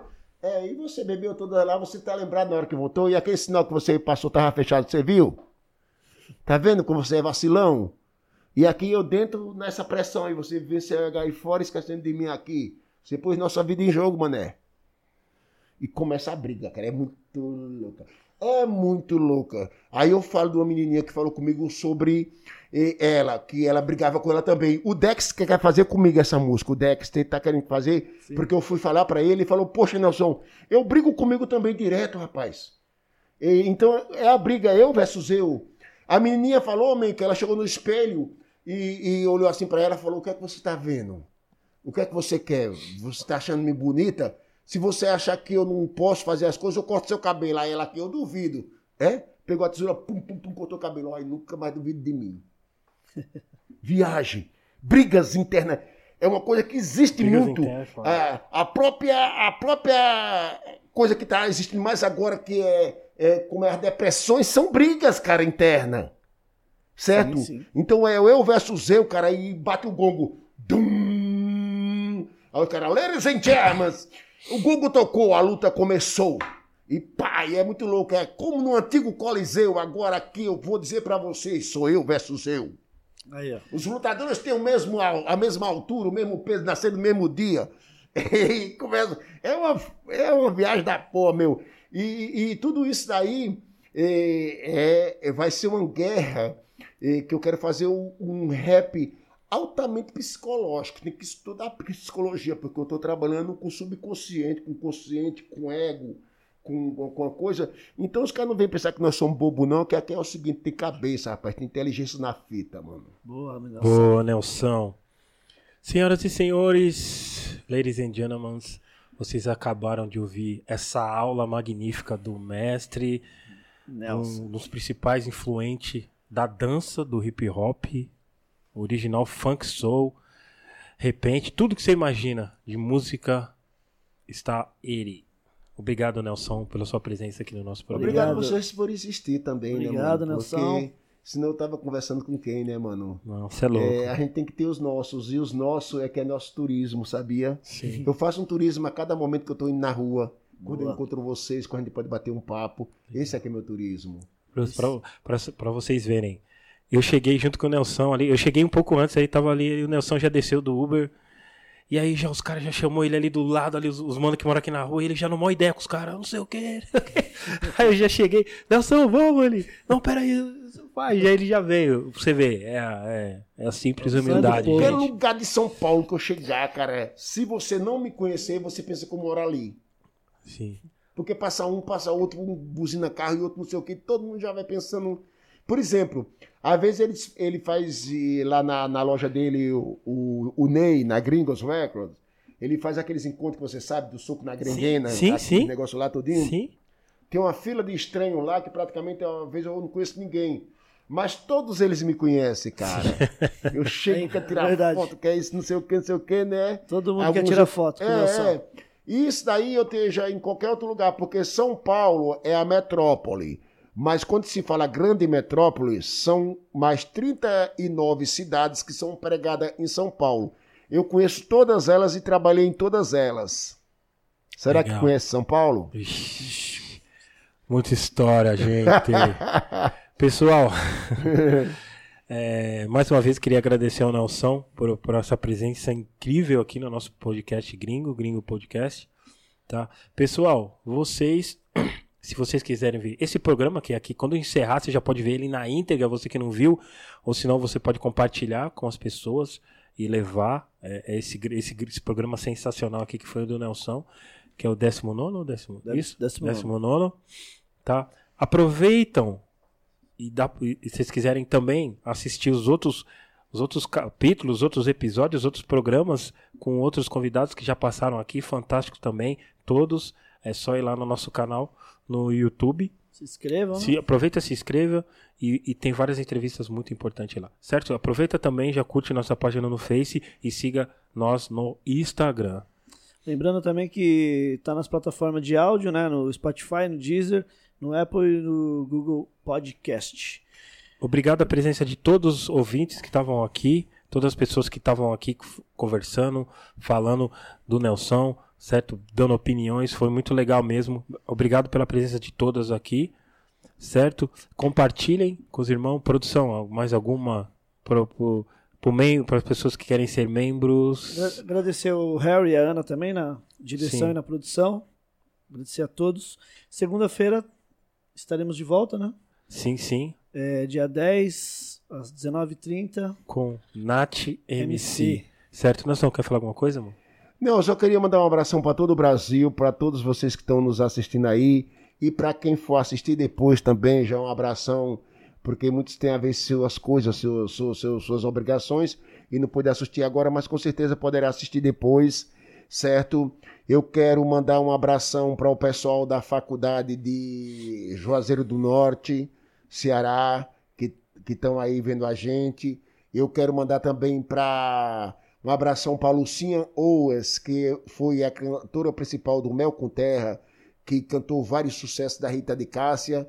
Para quem não conhece, Rita de Cássia é a rainha do forró do Brasil, a maior compositora do mundo. Ela tem mais de 500 canções. Por exemplo, aquela música do, do Escolheto, O meu vaqueiro, o meu peão, é dela. Ela é maravilhosa. Procurem saber quem é a Rita de Cássia, uma das maiores poetas do nosso forró, da, no- da nossa música popular. Quero mandar um abraço para ela também, para o Machos com Leite, para todo o pessoal do Maracatu, de Pernambuco, né? E para todos os nossos, do samba, do reggae, do rock, e toda essa molecada aí que puder ver esse programa, indique para seus amigos, para os seus, para as escolas, para elas levar isso como um documentário, porque isso que tem hoje aqui é uma aula de uma história verídica, Sim, não sim. é cenas criadas para uma novela, não é cenas improvisadas, não, é vida real. Aqui é vida real. Então, eh, quem puder indicar esse programa e o dos outros anteriores, que são tudo pessoas importantes, faça isso com a Gringo Records, que é um moleque bom que está aí na batalha há muito tempo, o Ney, tem Sim. meu respeito. E esse outro aqui, DJ que está do lado aqui, o Eric J, nem falando dele, nosso Harry. brother também, Harry, Harry, que está aí, um abração, Harris, também A aí. Ana também. É, a Ana, certo? E um abração para vocês, tudo de bom para nós e que Obrigado. o Brasil saia dessa que está aí e que nós possamos logo mais poder estar se encontrando a- ao vivo. Boa. Se Deus quiser. Vamos sair dessa. Obrigado a todos. Obrigado a todos. Espero vocês segunda-feira às 19h30, certo? Fiquem na paz, se cuidem, não usem cloroquina, pelo amor de Deus. Ma- máscara e gel, álcool, máscara e gel. Fiquem na paz, se cuidem, pessoal. Um ótimo final de semana para vocês.